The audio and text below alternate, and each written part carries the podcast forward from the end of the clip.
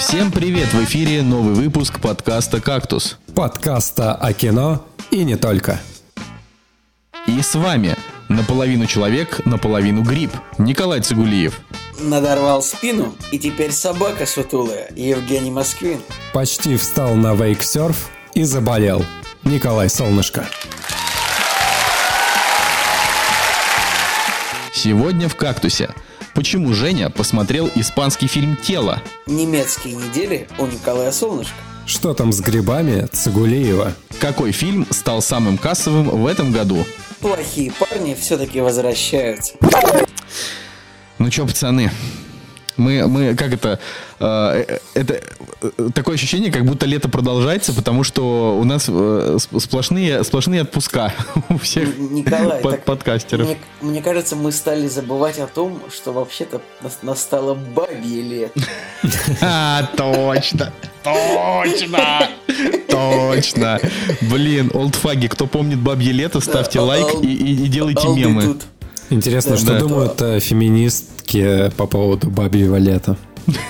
Да-да-да, они такие, типа. Ну, я думаю, что у них оно называется, типа, э, не бинарное, не гендерное лето, я не знаю, как. Слушай, ну просто с одной стороны круто, лето. что круто, что оно выделено, как бы и нету как бы э, му- мужицкого лета, есть чисто бабье лето, как бы это круто. А с другой стороны, их как бы еще раз выделяют в отдельную как бы э, касту, и они такие, фу, что это такое, мы э, хотим быть как все, да? Так что я не знаю, как к этому относиться.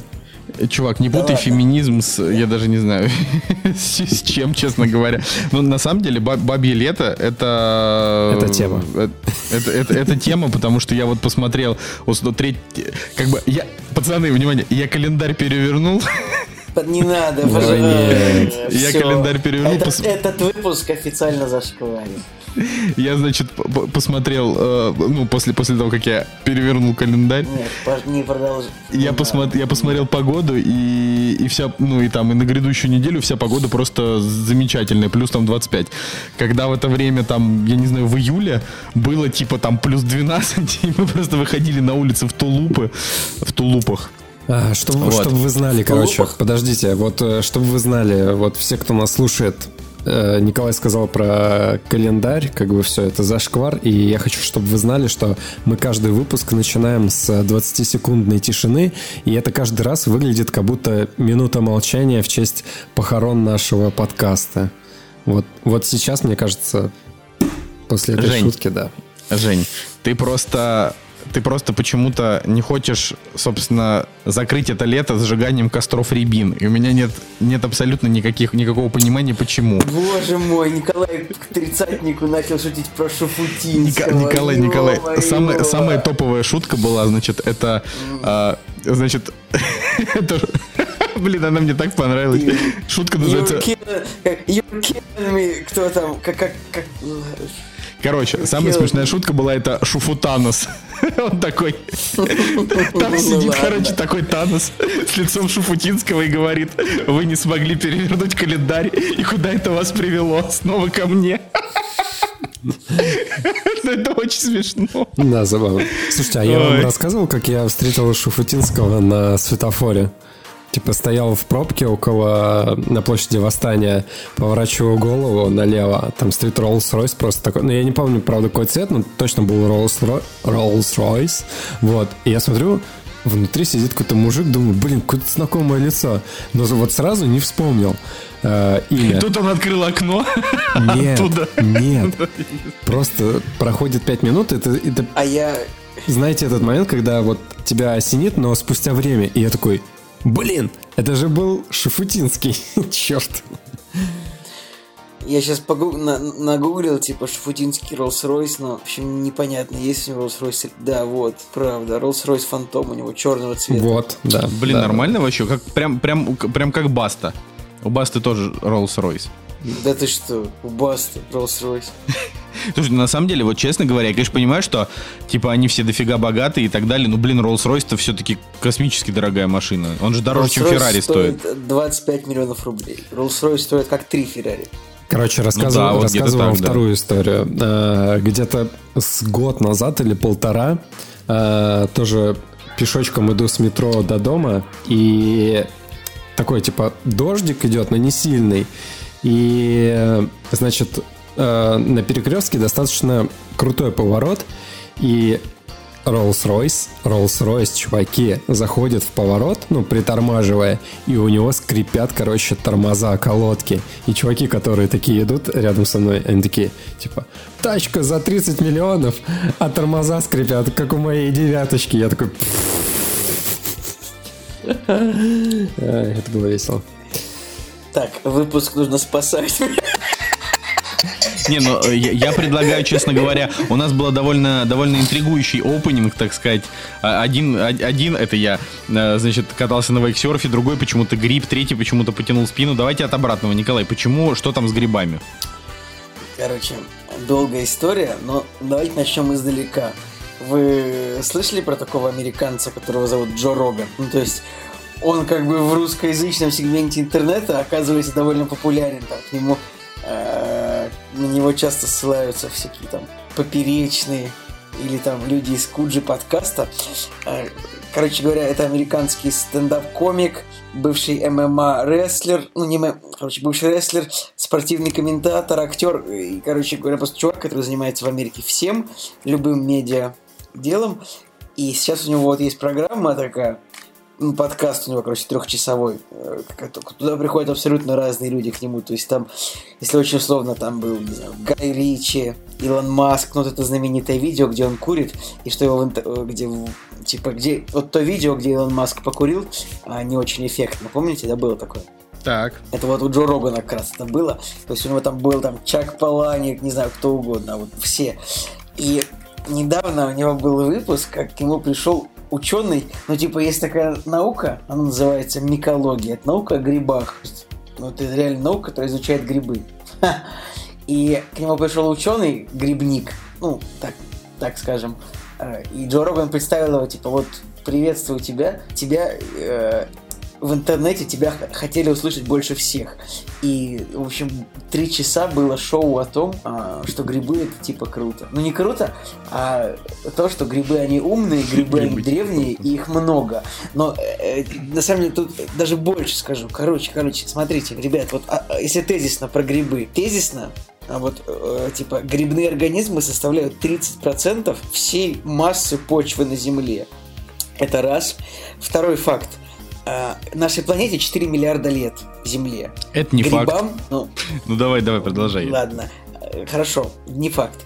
Э, этой планете 4 миллиарда лет, а грибам 2,5 миллиарда лет. А человеческому организму, ну типа той части из клеток, из которых человек произошел, типа 600 миллионов лет, поэтому грибы это самый древний организм. И грибы, они умные, возможно, они умеют, умеют общаться друг с другом. То, То есть чувак я... призывал не есть грибы, типа перестать употреблять да грибы нет, в пищу? Он, нет, он просто э, рассказывал о том, что такое грибы, и, и на самом деле грибы это больше, чем все думают. Но я, я, я смог посмотреть 30 минут примерно этого. А, причем, а на следующий день а, в другой подкаст, который я слушаю, уже русский, тоже пришел ученый-миколог и тоже начал рассказывать про грибы. Короче говоря, мне кажется, что подожди, вот и, подожди, интернет... и ты теперь пришел в наш подкаст и теперь тоже рассказываешь про грибы. What the fuck? Того. И я говорю, мне кажется, что либо грибы действительно сильно поумнели, и они как бы ну, собираются вот захватить мир, или просто это какой-то грибной заговор в интернете.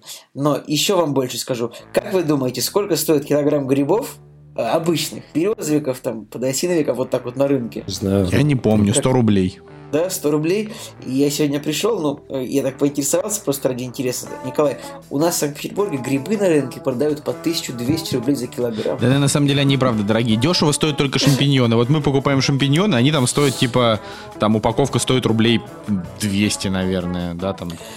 250. Короче, ладно, с этими а ценами, остальные грибы но, очень дорогие, да. Но, но что касается грибов, э, меня в этой ситуации очень весел, веселит поведение ученых, грибологов. То есть они такие приходят, начинают как бы, ну вот, да, я изучаю грибы, грибы так скромненько говорят, но минутик 20 как бы они начинают говорить, что грибы это прям big thing, грибы это прям очень важно. Вот.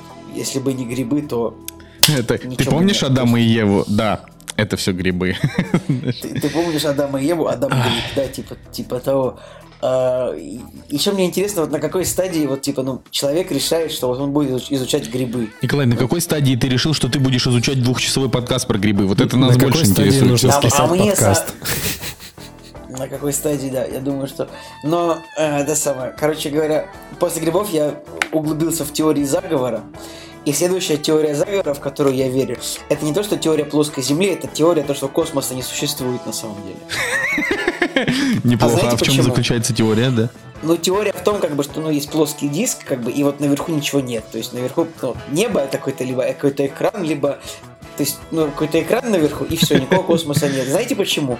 Аргумент какой у человека, э, который, как бы, который высказал эту теорию у Джо Рогана. Так. Аргумент такой, что доказательства, а, которые, ну, доказательства, которые представлены в защиту того, что космос существует, они недостаточны. Подожди, ну вот в космосе в космосе сейчас есть э, космонавты, это ему недостаточно. Ну, да? а откуда ты знаешь, что они в космосе, а не где-нибудь на киностудии сидят? Вот. Ой, Ну, вот, ну ладно. вот, вот, и потому что вот все доказательства э, о том, что космос существует, они Подожди, представлены Николай, только, а куда тогда робота Федора стороной. отправили? Куда тогда Не отправили знаю, робота в- на, Федора? на ту же киностудию, очевидно. Блин. Еще Да. два дня Ну, в пристыковаться не мог. Так что, ребят, короче, ставьте лайк, если вам интересны теории заговора. И в следующем выпуске я расскажу еще. Еще одна классная теория. Это вот, знаете, ребят, когда самолеты летают, и вот как бы летит самолет, и он оставляет типа след а, белый. Это же, вы, вы- думаете, это, ну, то есть это двигатель? Нет, это распыляют химикаты, настраивают вот в самолет. в самолет. Ну, блин, ну это, это, это очень скучная теория.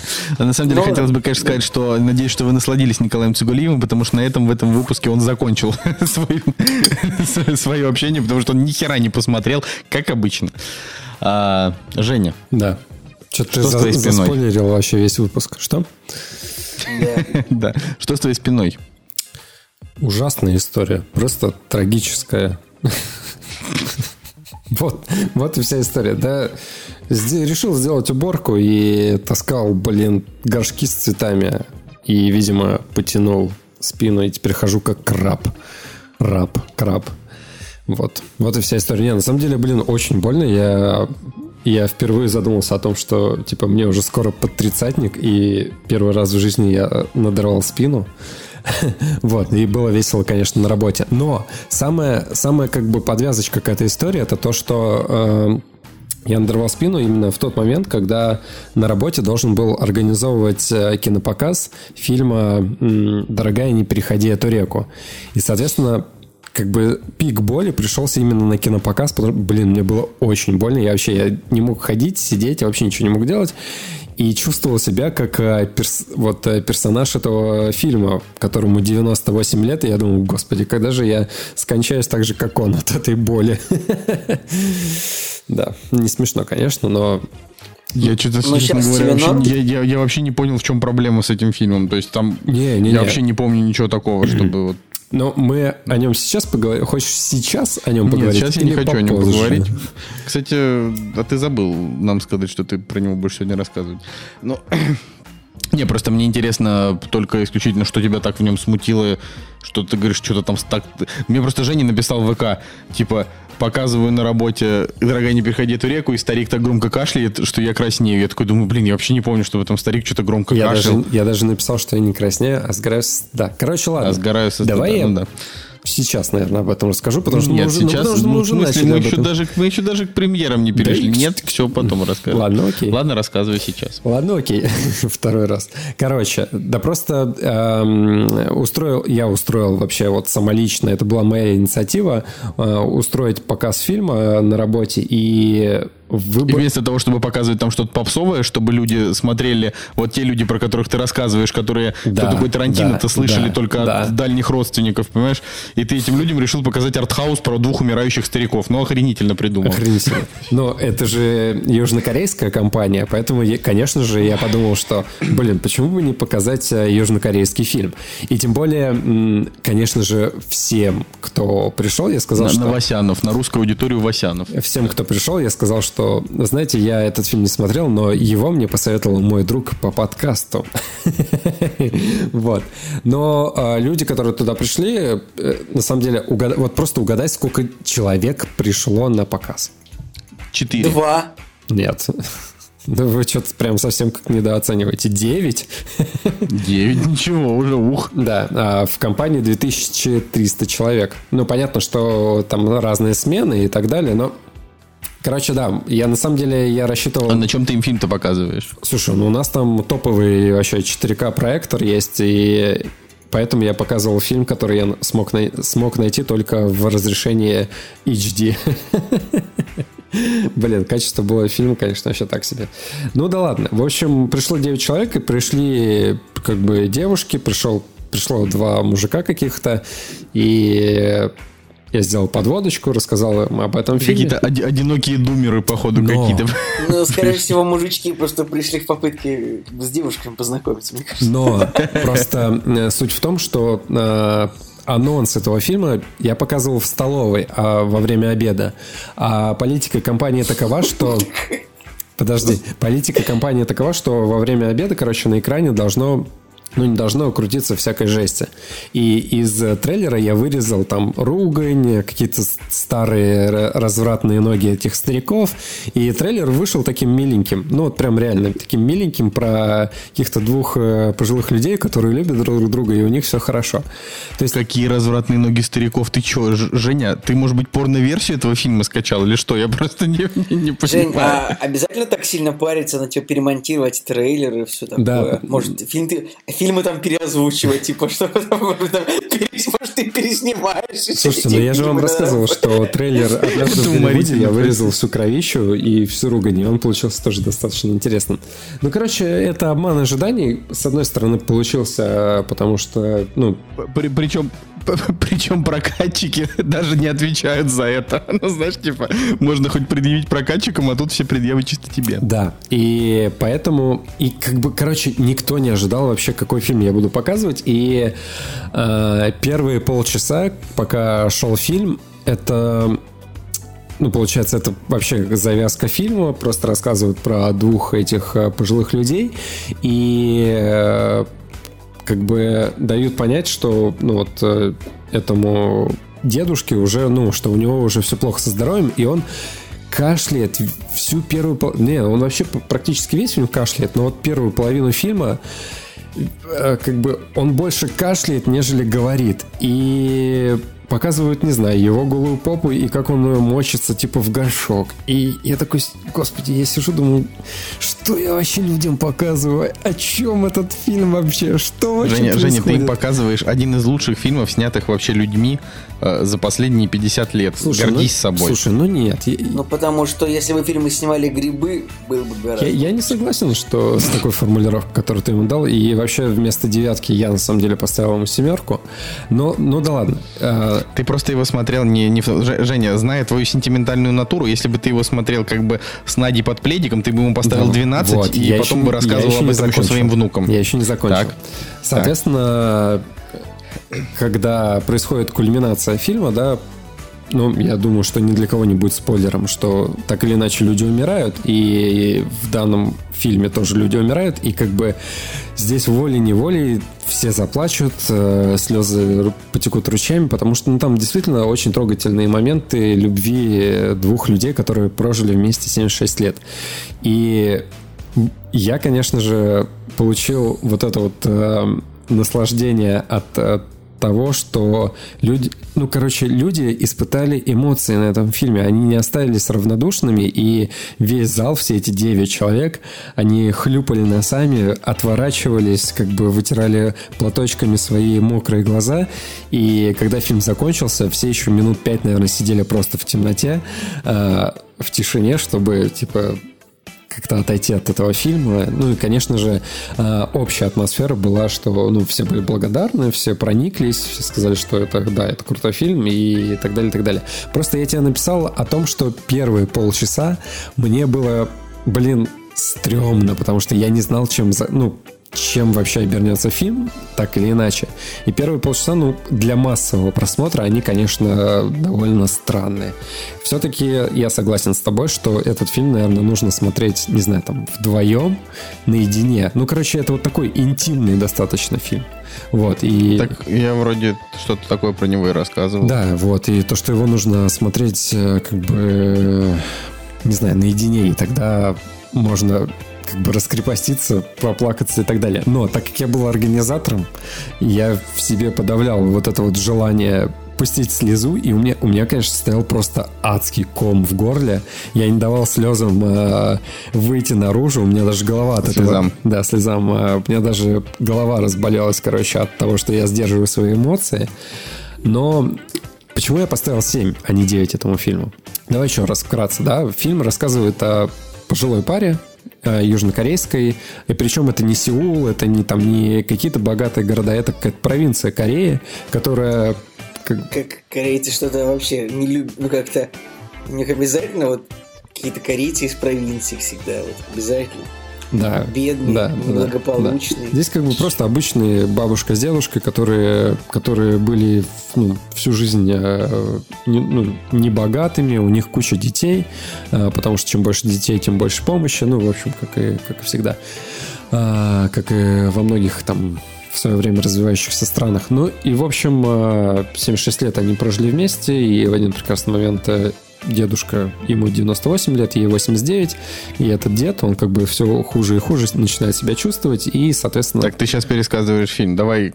Да, они там готовятся к, ко всему происходящему, чему их, чего, что их ожидает. А, почему, почему 7, а не 9? Во-первых, а, да, он трогательный, он невероятно как бы проницательный, и а, в нем а, вот это вот отношение к смерти среди, ну, отношение к смерти любимых э, друг другом людьми, да, которые всю жизнь прожили друг с другом, это здесь прям чувствуется очень сильно. Но э, в моменты, когда, особенно в самом начале, э, когда начинается повествование, ты понимаешь, что это как бы документальный фильм, но в эти моменты, э, там, не знаю, ругани какой-то, э, вот этих вот, э, не знаю, каких-нибудь романтических, э, смешных э, каких-то моментов, где они друг друга в снег кидают и так далее, ты понимаешь, что рядом с ними всегда есть человек с камерой. И, и, и, возможно, не один. Там, наверное, еще какая-то группа есть, которая записывает звук или еще что-то. Блин, Жень, так, наверное, вообще любое кино так можно смотреть. Такой, блин, так там же человек с камерой. Нет, просто, просто в самом начале создается ощущение на, некоторой наигранности. Ну, отлично для меня. Блин, ты их возраст видел? Какая там наигранность? Я, я видел их возраст. Но э, смон... я, не про, я не про них говорю. Я говорю про то, как смонтирован фильм и то, как он подан в самом начале. А, потому что в конце этот эффект, он полностью исчезает, потому что фильм снимали, если я правильно понял, 4, на протяжении четырех лет, да, и если в начале это ощущение присутствует, то в конце, конечно же, оно исчезает, потому что ты как бы уже э, со стороны смотришь не как ну, короче, вот просто, просто смотришь на них со стороны, как человек, который рядом с ними находится. А, но вся вот эта вот все вот эти вот моменты слез и так далее, ты, э, я, я просто понял, что в любом случае ты всегда будешь э, плакать и трогательно относиться к э, условно таким моментам. Ну, типа, когда кто-то умирает, ну, ты не можешь э, как-то по-другому к этому отнестись. Просто лишний раз об, а, напомнить о смерти и о том, что такое любовь, да, это круто. А, один раз это посмотреть, э, понять для себя какие-то мысли, да, это круто. Но этот фильм, как бы, ты его не будешь потом пересматривать. А, возможно, ты его вспомнишь через, там, не знаю, через год. Но такое ощущение, ну, для меня лично, что он на раз. Вот ты прожил вот эту историю, э, увидел со стороны вот эту вот сильную любовь, э, то, что люди не могут друг без друга находиться, и все. Так а разве плохо, что фильм на раз? Ну, нет, ну, то есть...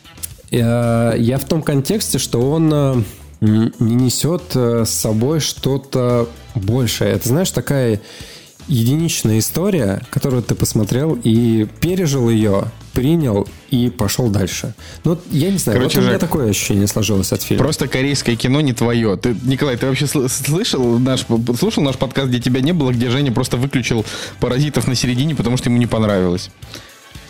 Нет, не дослушал до туда. Напомните, вот, пожалуйста. Так и что напоминать? Все, я сказал, как есть.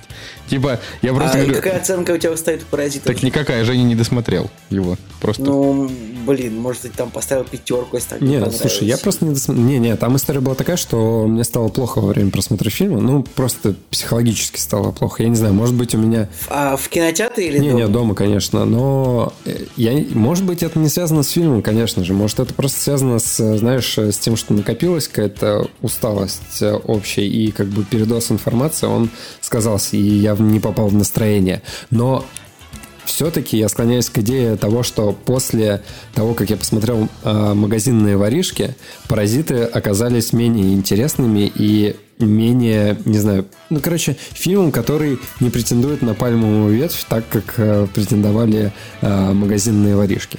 Я обещал, что я его досмотрю, но, к сожалению, пока не было вот возможности, да, удалось посмотреть вот другой э, южнокорейский фильм. Я не говорю, что он мне не понравился, он мне понравился. Просто э, я считаю, что фильмы на 8, 9 и 10, они могут быть и... Ну, то есть, короче, они более этого заслуживают, нежели этот фильм. Он крутой, но тебе просто показали вырезку из жизни э, людей с некоторыми с некоторыми клевыми монологами, трогательными. Вот и все. Как бы это цинично, наверное, не звучало для тех, кто, может быть, посмотрит этот фильм и подумает, что, господи, они же любили друг друга 76 лет и так печально расставаться друг с другом. Но вот, ну вот я, я не знаю. Больше вот, больше я для себя ничего особо не открыл в этом фильме. Ну, хорошо. Да. Я так понимаю, никто у меня, конечно же, ничего спрашивать не будет, поэтому я сам расскажу. Жень, а народ там это аплодирует в конце ваших сеансов или как? Слушай, ну, так это, первый это раз был первый раз. Э, не, никто не, никто не аплодировал, но и все-таки настроение было такое, знаешь, не аплодировать, потому что все-таки там фильм заканчивается трагично, и аплодировать после, после такой сцены было бы странно, но все-таки показательный момент того, что люди сидели пять минут в темноте, и этот момент даже более показательный был, а, нежели, наверное, чем какие-нибудь овации. Я вот а, создалась такая атмосфера в воздухе, что я прям прочувствовал, что э, люди прониклись и, и действительно, я где-то в середине думал, что какие-нибудь девочки уйдут с просмотра. Ну, потому что, ну, реально, тебе показывают э, дряхлые тела стариков весь фильм. Причем, не знаю, крупными планами показывают там, типа, минут семь, как они едят э, еду какую-нибудь и так далее. Короче, я думал, что кто-нибудь уйдет, но реально все досидели до конца, все прониклись, и вообще всем, всем респект, все сказали, давай, устраивай еще, показывай что-нибудь необычное. Вот так вот. В следующий раз покажи им Хеллбоя, пожалуйста. Пожалуйста, Проведу нет, социальный эксперимент, да. Только если Гильермо Дель Торо Хеллбоя, пожалуйста. Ладно. А, еще раз поблагодарю вас за то, что мне никто ничего не спрашивает, но... Так, Николай, Николай, подожди секунду. Теперь, пожалуйста, расскажи нам, как ты попытался наконец-то стать вейксерфером. И я так понимаю, что у тебя... Я так понимаю, что ты покорил вейкборд, вейксерф, и как бы ты уже буквально вот следующий шаг, это ты уже серфингист, уже типа вот знаешь, это как вот руку протяни, и ты уже где-нибудь где-нибудь э, как знаете, на Бали, как вот в мультике. Где-нибудь на Бали ты уже покоряешь огромную волну просто, и все такие с берега. Нет! Это же, это же, э, это же легендарная волна э, багровый рапт, багровый хищник, она же убьет любого серфингиста. И все такие, это Николай Солнышко, он собирается покорить багрового хищника. И Николай Солнышко такой на волне взбирается и Блин, ну, ну на самом деле, я, по крайней мере, э, у меня, у меня ни хрена нормально не получилось, э, но, по крайней мере, я понял, что такое, ну, то есть, короче, я понял, наверное, на одну сотую, только на одну сотую, э, как это примерно, когда ты серфингист, потому что мне ну очень вот сложно Женя сегодня, было. Женя сегодня в очередной раз понял, что такое любовь, ты понял, что такое, когда ты серфингист. Не, ну понимаешь, это, это все-таки... Я, я просто очень хотел там куда-нибудь полететь, чтобы поучиться серфингу, И вот, и вот, грубо говоря, после того, как я, значит, опозорился на вейксерфе, э, теперь я понимаю, что, возможно, мне нужно либо сбросить килограмм 30, прежде чем взяться за такое. Либо, ну, я даже не знаю, это, наверное, не мое. Слушай, но это, это просто очень сложно. Знаешь, э, что это твои Короче... сторис мне напомнили? А, и если я правильно помню, то у Насти все вышло хорошо, у тебя... Настя вообще да. супер просто, проехала просто как царица. Просто я сразу вспомнил, как мы с тобой прыгали с, с веревкой, ну, с веревки, роуд-джампинг, или как там это называется, и как, э, как Настя круто прыгнула, по-моему, даже спиной назад, что-то того. И как мы с тобой просто повисли, как два коллеги какие-то еле-еле прыгнули. Вот, это, вот короче, та же самая история, только с э, другим видом спорта. Да просто суть в том, что у меня нормально не получалось, типа, просто начать на нем ехать. Я, я Николай, как бы, у вас в Москве наверняка есть какое-нибудь место, где можно поучиться серфингу. Так это и есть. Нет, не серфингу, а вот этой вейк-серфу. Серфингу серф... в Москве нет, не учат. Нет. Но ты же мечтаешь быть серфером. Тогда в Москве наверняка есть какой-нибудь клуб, где можно поучиться серфингу. Блин, ну это, это, это очень дорого. Вот, вот все такие места, на самом деле, ну и вейк-серф это очень дорого, но вот если типа ты хочешь учиться серфингу, то есть тебе нужно прям а, ну, есть, конечно, в Москве такие места. Я, типа, я не могу ну, говорить на 100... В есть, у нас на заливе народ катается. То есть я, я не говорю на 100%, но типа 99,9 что есть, потому что можно создать, создать искусственную волну, как бы, и попробовать встать на нее на серфе. Вот, а потом уже куда-то лететь. Но что-то вот у меня, говорю, какое-то ощущение, что это, это не совсем мое. Это самое тупое, это то, что просто вода была холодная, хотя было очень тепло, ну, типа на улице там было, не знаю, 25 градусов. Вот, а вода была прохладная, и мы с Настей оба заболели. Я вот опять уже, который подкаст записываю, уже больной. А гидрокостюм не дают там, нет? А, там дают гидрокостюм те, кто а, изначально заботились, типа, его попросить. Вот, мне дали только ну, кстати, Насте дали гидрокостюм, она все равно заболела, так что это не важно. А мне как бы не дали, мне дали только жилет, и я тоже... А серф тоже дают изначально только тем, кто озаботился? Не-не, там это, это там всем дают. Но это говорю, это просто... В общем, я на самом деле советую вам попробовать. Э, ну, у Жеки-то точно получится, потому что Жека худой. А Николай, в общем-то, ты раза, наверное, в полтора худее, чем я, так что у тебя, скорее всего, то, что будет клево. Мне было, конечно, тяжеловато. Но это скорее даже не из-за моего там веса, а из-за моей тупости, потому что я просто смотрел, я ехал с типа самым ну, последним. Николай, если я, если я такой же тупой, как ты, то у меня тоже же ничего не получится. Очевидно. Я же не говорю, что ты такой же тупой, как я. Это Нет, ж... в смысле, ну ты говоришь, что ты как бы ты говоришь, что у тебя должно получиться из-за того, что ты худее, чем я. А потом ты говоришь, но у меня не получилось не из-за того, что я много вешу, а из-за того, что я тупой, как где логика? И как бы дальше я говорю, но даже если я вешу меньше тебя, я скорее всего такой же тупой, как ты, у меня тоже ничего не выйдет, так что ладно, продолжай. Слишком сложная цепочка, но я просто Потому тоже пытаюсь, пытаюсь, я, я, я, да, да, да, да, да, да, именно так. А, я просто, ну, тоже пытаюсь как-то сообразить, как вообще все это вышло. Но, в общем, на самом деле, да, тут, типа, не, не, нечем гордиться, но я все равно советую попробовать эту штуку, если такая возможность там у вас есть. Потому что в целом это, по крайней мере, ну, хотя бы попробовать, это интересно. Но мне кажется, что лучший это формат, это вот когда вы едете прям не знаю, друзьями, снимаете этот катер часа там на два с половиной, и у каждого там есть типа минут по 40, по часу, чтобы потренироваться, и когда никто никого не торопит, у нас там были сеты по 25 минут, и как бы по факту я за эти 25 минут просто, ну, типа, 7 раз попытался встать, из них 5 раз не вышло, 2 раза вышло, чуть-чуть проехал, вот так. Так что такая вот история. Это водные лыжи, да? Правильно понимаю? Нет, нет, это, нет, это не водные лыжи. Это типа, ну вот эта доска, вейк-серф. Такая вот... Вейк-серф такая вот досочка Сейчас размером, я, я даже не знаю, ну вот как, как половина серфа, которые вот в фильмах, там, ну, то есть там такая длинная доска, а вот то, на которой ты едешь за катером, она в два раза короче. Не-не-не, на любой хрени, который, на которой нужно типа какое-то равновесие соблюдать, там этот самый э, мопед какой-нибудь, вот это вот вейк, это все это не мое, это сразу, сразу в сторону. Не, просто я, я просто катаюсь на лонгборде и вообще все замечательно катаюсь, вот прям все, никаких я, проблем я, нет. Вот, а вот... умею кататься на лыжах, этого навыка вот, вот мне Вот, хватит видишь, раз ты умеешь на лыжах... Жизнь, больше ничего не буду ничему учиться. Раз ты умеешь на лыжах, то эта штука, мне кажется, тоже зайдет. Ой, ладно, ладно, это не на важно. Лыжах, что там умеешь, там встал, поехал. Я умею кататься на машине. у тебя наверняка не получилось, потому что ты тупой. Блин, ну кто знает, я, я на самом деле на лыжи и не планировал никогда. Я думал на сноуборд, но мне почему-то кажется теперь, что и сноуборд у меня тоже не выйдет. Ох, да, на самом деле, на самом деле это довольно печальное ощущение, когда у тебя что-то не выходит, и ты такой типа, а ты, а ты был уверен, что все будет ок, и ты такой думаешь, блин. Самое обидное, когда у тебя не выходит что-то, что как бы вроде бы у всех выходит, ты такой думаешь, да, я что, да, да, да. Я какой-то дефективный, что ли? Что происходит? Короче, ладно. А, давайте, давайте с вами обсудим трейлер «Плохих парней». Как вам трейлер «Плохих парней»? Так, друзья, нужно сказать, «Плохие парни» — это, скажем так, был первый фильм 95-го года. Короче говоря, «Плохие парни» — это бадди-муви с Мартином Лоуренсом и Уиллом Смитом. То есть это как бы фильм про двух негров полицейских. Он а, первая часть, кстати, была довольно дешевая, там у него был бюджет типа 25 миллионов долларов. Это был чуть ли не первый успешный фильм Майкла Бэя, вроде как. А у второй части бюджет типа вырос, по-моему, сразу до 150. То есть, то есть это был такой небольшой боевичок, первая часть.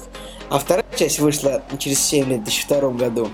А, э, сразу вот прям, как бы вот так, чтобы первая часть был такой небольшой полицейский фильм, а второй фильм прям такой боевик с погонями, взрывами.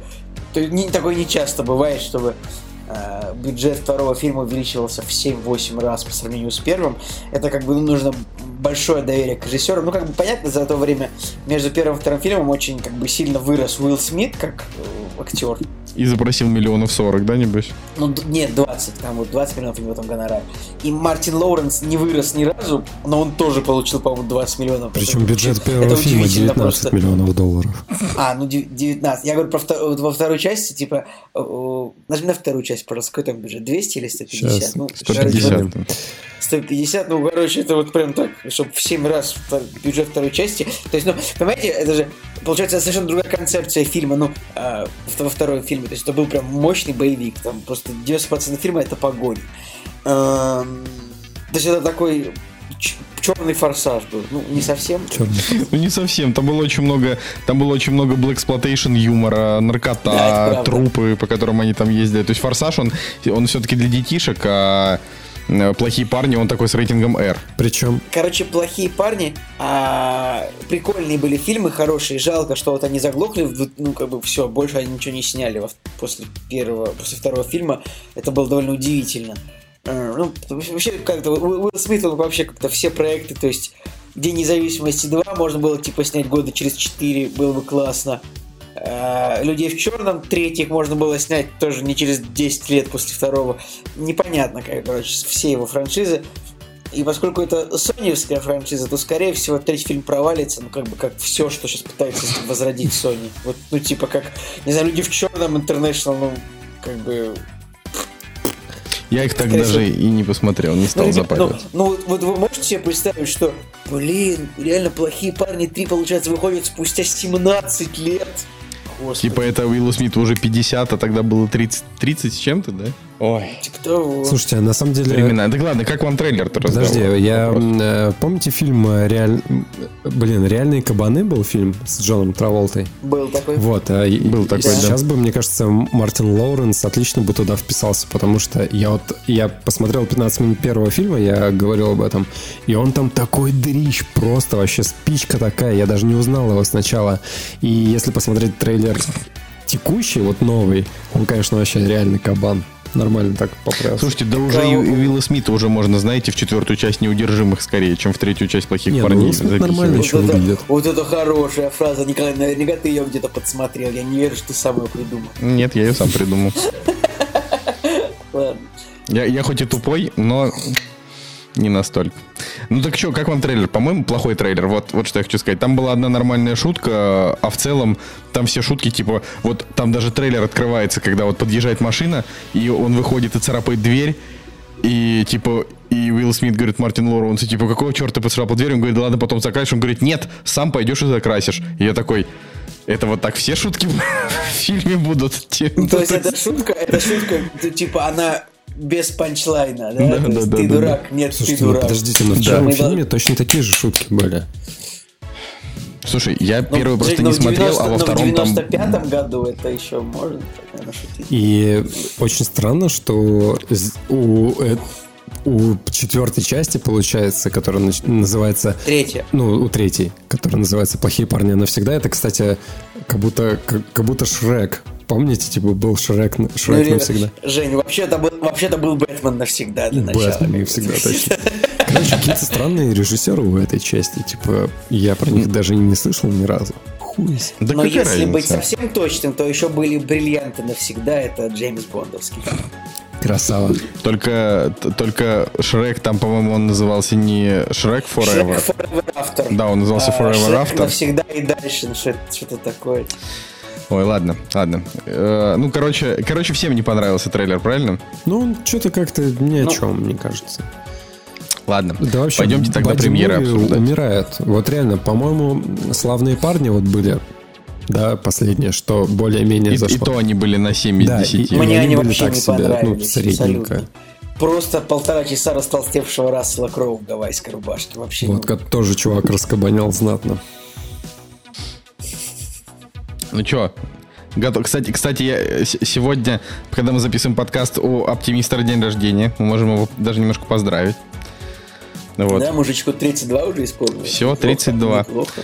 Денис, ты э, стар, как сама жизнь. Э, заходи как-нибудь к нам в подкаст. Не, не только слушать нас, в конце концов. Да, с днем рождения. Вот. Поздравляем, да. поздравляем. Че, пошли премьеры говорить. Вот и они! Премьеры недели! Премьерный день, 5 сентября 2019 года, выходит ОНО 2. Наконец-то. Да, наконец-то уже начинается осенний вот этот сезон, когда сейчас пойдут э, нормальные, нормальные фильмы, фильмы, да. Вот одно-два типа из разряда крупных премьер, но, судя по оценочкам, он уже не очень, да. Ну, там да, такие нет, оценочки нет, смешанные. Нет. Ребята, ребята, Давайте объективно. У него 59 метакритик. 59 Уже 59? это почти 60. Блин. 60 это почти зеленое. Это не почти зеленое, это зеленое. На томатах, на томатах, где только, то есть, типа, ну, как бы на метакритике там э, рецензии структурируются типа в три банки. Красное, плохое. Желтое, миксет, среднее.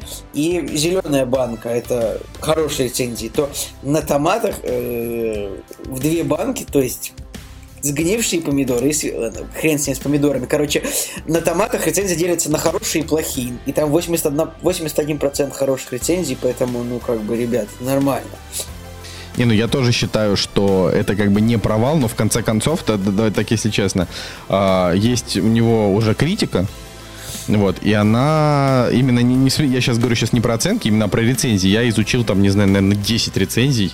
Я, я вообще не знаю, что что вдруг на меня нашло, что мне захотелось, значит, Uh, ну, типа прочитать. американские рецензии. Да, да, правильно? американские рецензии. Все пишут, что uh, у персонажей совершенно нет химии между собой.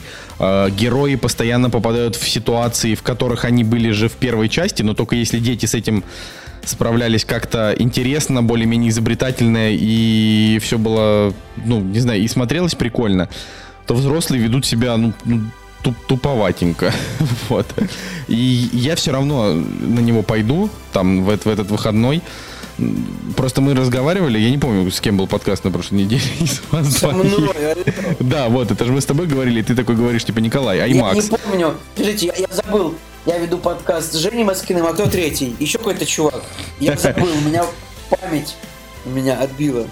Короче, э, да, то есть э, тема в том, что Николай такой говорит, вот идешь ли ты там э, типа в IMAX. Я еще подумал, что да я как-то вроде и даже и не планировал. А сейчас я понимаю, что мне, ну, там и, и в какой-то условно первый день тоже мне идти не хочется, потому что для чего? То есть вот, ну, может быть, может быть и не стоит, короче, так запариваться насчет него, посмотреть и все. Мне понравился трейлер, вот последний, который я видел, где э, половина трейлера показывается практически сцена, где вот эта девочка вернулась к себе э, в свой старый дом, ее там встречает старушенька такая старая, и с Джессикой Чейстен вот эта вот сцена происходит. И, блин, трейлер мне понравился. Прикольно сделан. То есть он такой...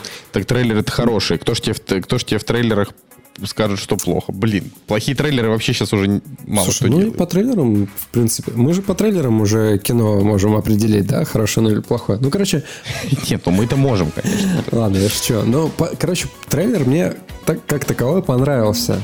Но что-то вот даже не знаю. Не знаю, мне первая часть не особо зашла. То есть она как бы... э, я не говорю, что он там страшный или не страшный, это уже дело там каждого, да, кто- у кого какой порог страха. Вот, но по степени того, что там происходило, не знаю. Ну, ну такое, как бы. Не, ребят, ребят, алло, алло. Э, вы что-то это... Что за негатив, я не понимаю. Отлично, вторая часть, оно выходит. Надо всем смотреть. Не слушайте этих двух дедов, которым не нравится что-то. Что вообще единственный, вообще достойный такой, единственный вообще ужастик длиной 170 минут вообще, когда такое еще будет и было. И наверняка там все классно, офигенно, я уверен. Если нет, то ну сорян, но я вообще не понимаю, ва- ваш скепсис просто, я не знаю, это вам, вам принесли две тарелки с едой, и вы такие, да, что-то я не буду это есть, это плохо. Прям, Ну, Николай, просто первая часть задала слишком высокую планку, именно поэтому ну вот мы да. такие. И как бы, ну, я, кстати, верю, что соблюсти будет тяжело, но при всем при этом я уверен, что ничего более достойного среди ужастиков, типа, ну, за последние пару лет больше не будет, вот, чем это.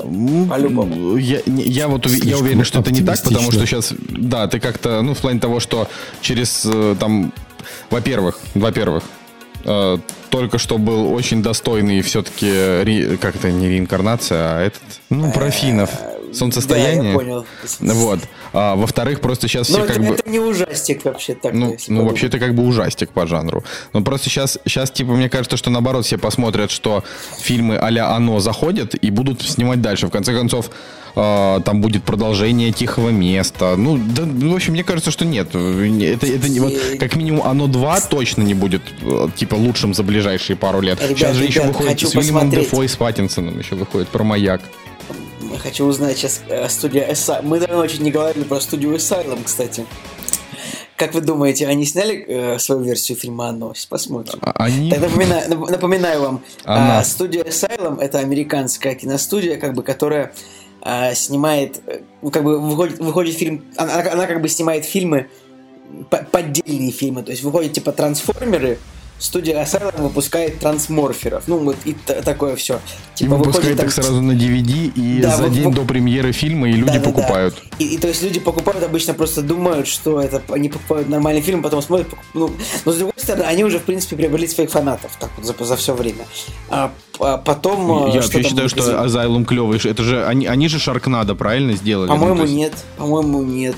Нет, ну ладно. По-моему, Шракнадо к ним отношения не имеет, хотя... Нет, да, это их. Это их. Но Ага. это же оригинальный проект, как бы, который, по-моему, ну, не является пародией ни на что.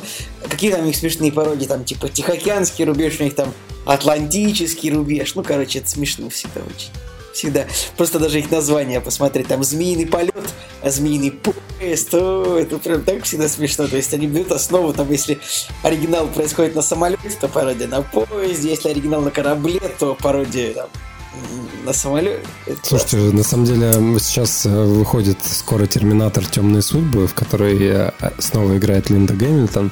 И э, если посмотреть на ее биографию, то она как раз-таки после Терминатора второго э, так у нее карьера сложилась, что она вот в последнее время снималась как раз-таки в фильмах вот этой студии. И забавно, что Линда Гэмильтон снималась у брата да, ужаса. да, да, вот. И забавно, что она снова возвращается в овер 100 миллионный блокбастер. Вот просто качели такие. Но я думаю, что после Терминатора Темная судьба она как бы обратно вернется в жанр специфический. Так, ладно, раз у нас премьера все равно неинтересные, давайте обсудим Терминатор Темные судьбы. Мне кажется, что никуда она не вернется, потому что фильм будет полное говно. Вот я, я не очень часто говорю это слово, В но. смысле? ну, Так я просто, говорю, ну, что фильм говно, и она после этого вернется в говно. А, все, тогда да, тогда прости. Э, А, совершенно очевидно. Это же просто, просто паршивая дрянь. Блин, ну в молодости она, Я не конечно, еще горячая чика.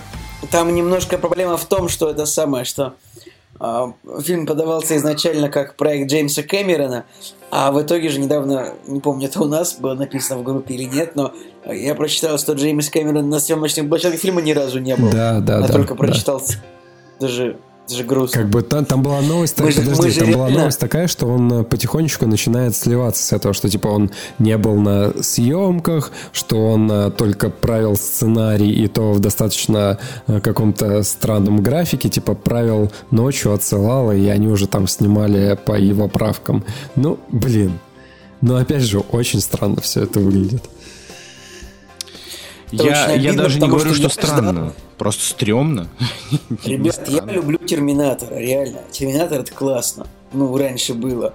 И почему, ну, можно нормально снять? Нет, фильм хоть раз. Типа, чтобы он... Николай, вот смотри, вот э, я тоже недавно, что я делал, что-то, наверное, в телегу написал, когда про этот трейлер.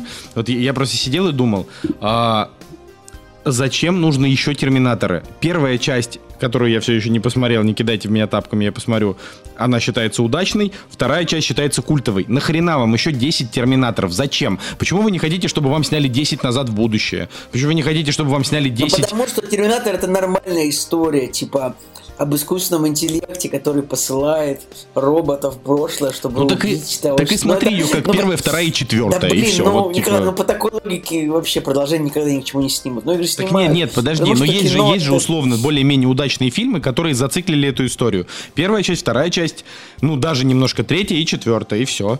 Не, ребят, тре- третья, блин, она типа закончилась таким этим концом вообще. Типа, Третья закончилась концом света, как бы.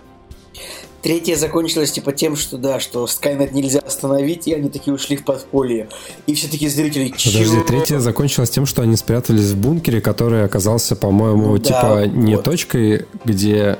Короче, типа они стрелили, стремились в одно место, которое станет их спасением, а типа они пришли туда, а там все старое, заброшенное, и все, и на этом фильм закончился. Короче, э, там сюжет был в том, что а, у них была информация, что в этом бункере будет место, где можно отключить Точно, Skynet. да, Но да, в да. итоге они приехали, и оказалось, что это просто бомбоубежище, где, где они должны переждать, да, типа... да, да. Ну Да, вот и ну, все. А как потом бы- четвертая часть, которая подвела к первой, Блин, и все. ну я встан- И просто не нужно я ни, пятая, ни шестая, третьей. ничего не Хоть надо. она и вторичная в своей, эм, в, в своей сути, но все-таки в ней, вот даже в третьей части, в ней оригинального больше, чем в Genesis и, походу, вот чем в «Темных судьбах».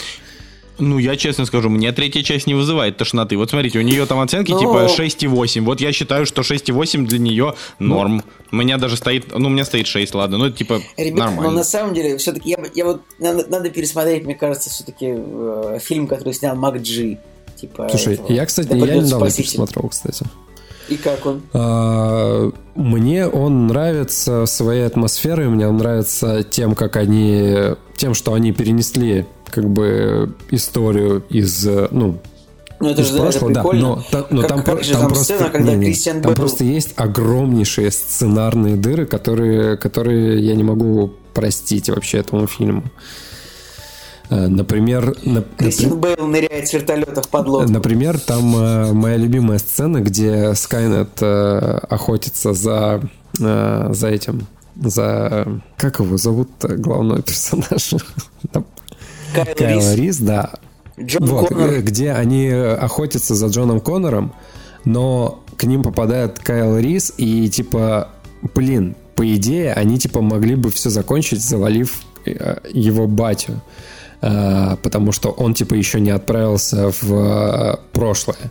И, и все бы на этом закончилось. Ну, короче, там вот эти вот временные темы, они достаточно странные. Ну и типа огромные роботы, которые захватывают людей в свои огромные щупальца, несут их в этих огромных камерах. Короче, там вот эти вот моменты, они... Ну, типа, немножко своровано у войны А, Оно, миров. оно там немного вообще, ну, как бы врезано как-то в сценарий очень коряво. Но до момента, как они попадают в плен вот к э, Скайнуту, да, как они, как э, Джон Коннор туда, типа, попадает, они там воюют, взрывают там это все. Вот, вот постапокалиптический вот этот э, вот эта атмосфера, она крутая. И пер- пер- первоначальная сцена, где она снята, по-моему, 10-минутным одним дублем, блин, ну вообще вызывает только в восторге. Но я читал, что с сценарием у них были огромные проблемы. Они, опять же, на коленке там все писали, переписывали и пытались как-то довести до ума. Поэтому, соответственно, у фильма такие проблемы. Что меня бесит, это то, что в новом Терминаторе они сделали злым Терминатором мексиканца. Ну вы чё, ребят? Надо было женщину, да? Ну, то есть я даже не знаю. Да ну не, ну, ну, ну типа, э, вот в последнем Терминаторе в Генезисе был как бы азиатской внешности чувак, но, ну, а тут мексиканец, серьезно. Не, вообще, не, подождите, Что-то- вообще самая главная проблема, я считаю, ну вот э, если в первом терм- Терминаторе злодей был типа Т-800, да, или, ну да, он, по-моему, Т-800 там был, сам злодей круто выглядел, то есть э, человек противостоял машине. Во второй части охренительный злодей, типа жидкая машина, которая э, благодаря и спецэффектам и вообще задумке просто потрясающая, которая просто вгоняла в страх и ужас э, всех людей, которые смотрели этот фильм. А дальше, вот вот дальше, в третьей части, женщина, э, копипаста, короче, вот всего, что было. То есть это и Т-1000, и Т-800 вместе, и она, у нее в, из руки может быть разное оружие, и огнемет, и такая же, типа, э, удлиняющаяся там рука, копье и так далее. Ну, то есть это копипаста вообще дикая.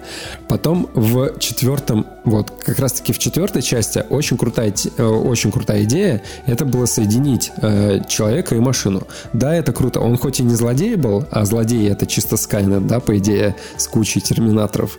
А, но вот идея нового терминатора человек-робот, да, неплохо, неплохо смотрелась.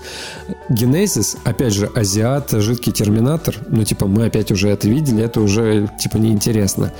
И здесь получается все, типа, терминатор, который раздваивается. Ну, так себе идея для злодея. Короче, я все равно считаю, что фильму нужно дать шанс. Ну, надо, конечно. То есть Николай, конечно, не пойдет смотреть, но я обязательно. Ну, то есть, если не будет там, типа, 19 метакритик, то я пойду.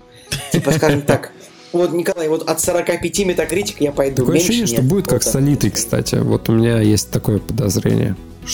С Алита. С Алита. Да ладно, Алит нормальный фильм. Но Незаконченный, э, незаконченный какой-то ст- странный и так далее. Не, ну он нормальный, но... Потому что это первая часть. Ну, первая да, часть, ну, которая такой. никогда не получит продолжение. Зашибись история вообще. Это, это, конечно, это, конечно, грустно, да. Ладно, а, давайте, давайте все-таки еще немножечко продвинемся э, в премьерах. Э, Я вот на этой неделе расскажу попозже. Посмотрел фильм Флориана Хенкеля фон Доннерсмарка, который называется «Жизнь других».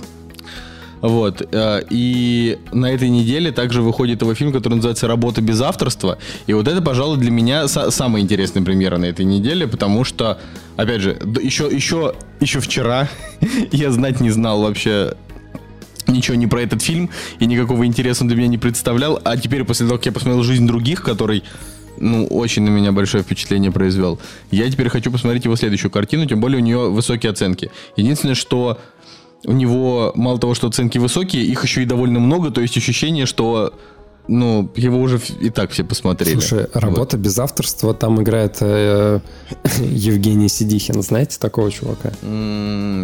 М, Да, Да, знаем, знакомая да, фамилия, но я не помню. Я просто люблю находить в касте каких-нибудь э, какие-нибудь необычные факты.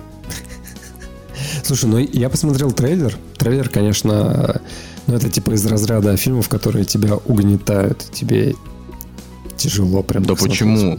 Да нет, ну вот говорю, вот жизнь других мы смотрели, она не угнетает, просто драма. Если это будет так же, говорю, а, вот у, у фон Доннерсмарка у него вот есть фильм «Турист», который просто какая-то совершенно непонятная чепуха, э, неясно для чего она вообще снята. Ну, просто, просто мужика пригласили в Голливуд, типа, снять кино.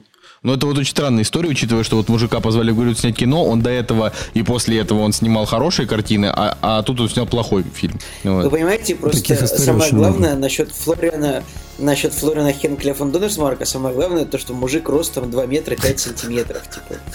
Вот это. Ну, Просто имейте в виду, что как бы когда он снимает кино, то есть эти все проблемы, вот эти вот ва- ваши проблемы карликов, ему не важны. Настя будет монтировать, она тебе такого понапишет. Слушай, ну, Э, турист, блин. видимо, на него очень сильно повлиял, потому что он не снимал, он не снимал кино целых 8 лет после него. Да он вообще, в принципе, с ним не очень много снимает кино, но, знаешь, вот э, этот чувак снял «Жизнь других» в 2006 году, это 13 лет назад, когда ему было 33, вот я понимаю, что на самом деле э, люди вполне способны в 30 лет снимать шедевры, вот. это, это мы как бы за последние месяцы, ну и там, или даже не обязательно шедевры, это могут быть и просто очень крепкие фильмы. То есть не обязательно для этого быть э, Смотри, может быть... э, ну, типа старым матерым Может псом. быть, и ты в свои 30 лет сможешь э, наконец-таки нормально встать, Встать на вейксерф. вейксерф, да. Да, да, да. А может быть, у меня, знаете, даже. А, ладно. А, короче, еще на этой неделе выходит фильм Куда ты пропала, Бернадет с Кейт Бланшет. А, и этот фильм, если что, снял э, Ричард Линклейтер. Если вы помните такого человека. Э, Николай, прости, так а ты собираешься смотреть работу без авторства, если найдет 190 минут? Это уточнил этот момент? Да, да, да, да, обязательно. Мы- мы- 190. Да, а ничего найдет 100... Подождите, Голливуд что-то свихнулся. Однажды в Голливуде 170 минут, оно 2 170 минут. Э, значит, это без авторства 189 минут. Я так понимаю, нас все подготавливают к ирландцу Скорсезе, который будет идти 4,5 часа, правильно я понимаю? Ну, Во-первых, это три с такой- половиной часа он будет идти. А, но тут Ну. просто история в том, что, ну, как бы мы составили там список из там... Короче, и он постоянно пополняется. Я нахожу какой-нибудь фильм, который ну, в, в котором, я не знаю, высокие оценки, крутые актеры, и я такой, подождите, почему я ничего про него не слышал, и нажимаю там, типа, буду смотреть, и у меня там сейчас большая часть фильмов, это фильмы, которые идут больше трех часов, дольше трех часов, потому что это очень популярный формат, и я честно скажу, мы уже к нему привыкли, мы вот сейчас по, по факту смотрели там несколько фильмов подряд трехчасовых, я уже просто, для меня Подожди. трехчасовой хронометраж Подожди. уже не пугающий. ты за две недели привык к трехчасовому кино? Просто две недели назад одним из главных условий э, не просмотра фильма это то, чтобы фильм не шел три часа. Все, больше, больше я, э, как это, теперь, для- теперь трехчасовой фильм для меня это, это пальцами щелкнуть. Вот, вот 4 Но часа, я все это еще уже сложно. не хочу смотреть дома трехчасовое в кино. Да, дома нет. Ну, Николай, как бы, э, что тут поделаешь? Э, Ты даже часовое кино дома не смотришь, понимаешь? Это тут, тут момент он такой, знаешь, сложный, типа. Значит, Ты вообще, в принципе, больше любишь поговорить, чем посмотреть. значит теперь ты готов э, к тому, чтобы посмотреть э, Бен Гур. А сколько там идет А, Бен Бен Гур? Гур идет э, 3 часа 32 минуты. Нет, подожди, я сказал 3 часа, а не 3,5. Давайте вот, дай, дай мне сначала э, с трехчасовыми разобраться. Там уже пойдет 3,5. Короче, Давайте ребят, посмотрим Бенгура Бекмамбетова, как бы, и, и все будут при своих. короче. Куда ты пропала, Бернадет? Это Ричард Линклейтер. Это чувак, который снимал «Отрочество» 12 лет. И буквально вышла недавно новость, несколько дней назад, а, о том, что новый фильм Ричарда Линклейтера будет сниматься 20 лет. Вот, что опять так же с актерами, как в фильме «Отрочество», которые будут стареть, ну, типа, их будут снимать там в разные периоды.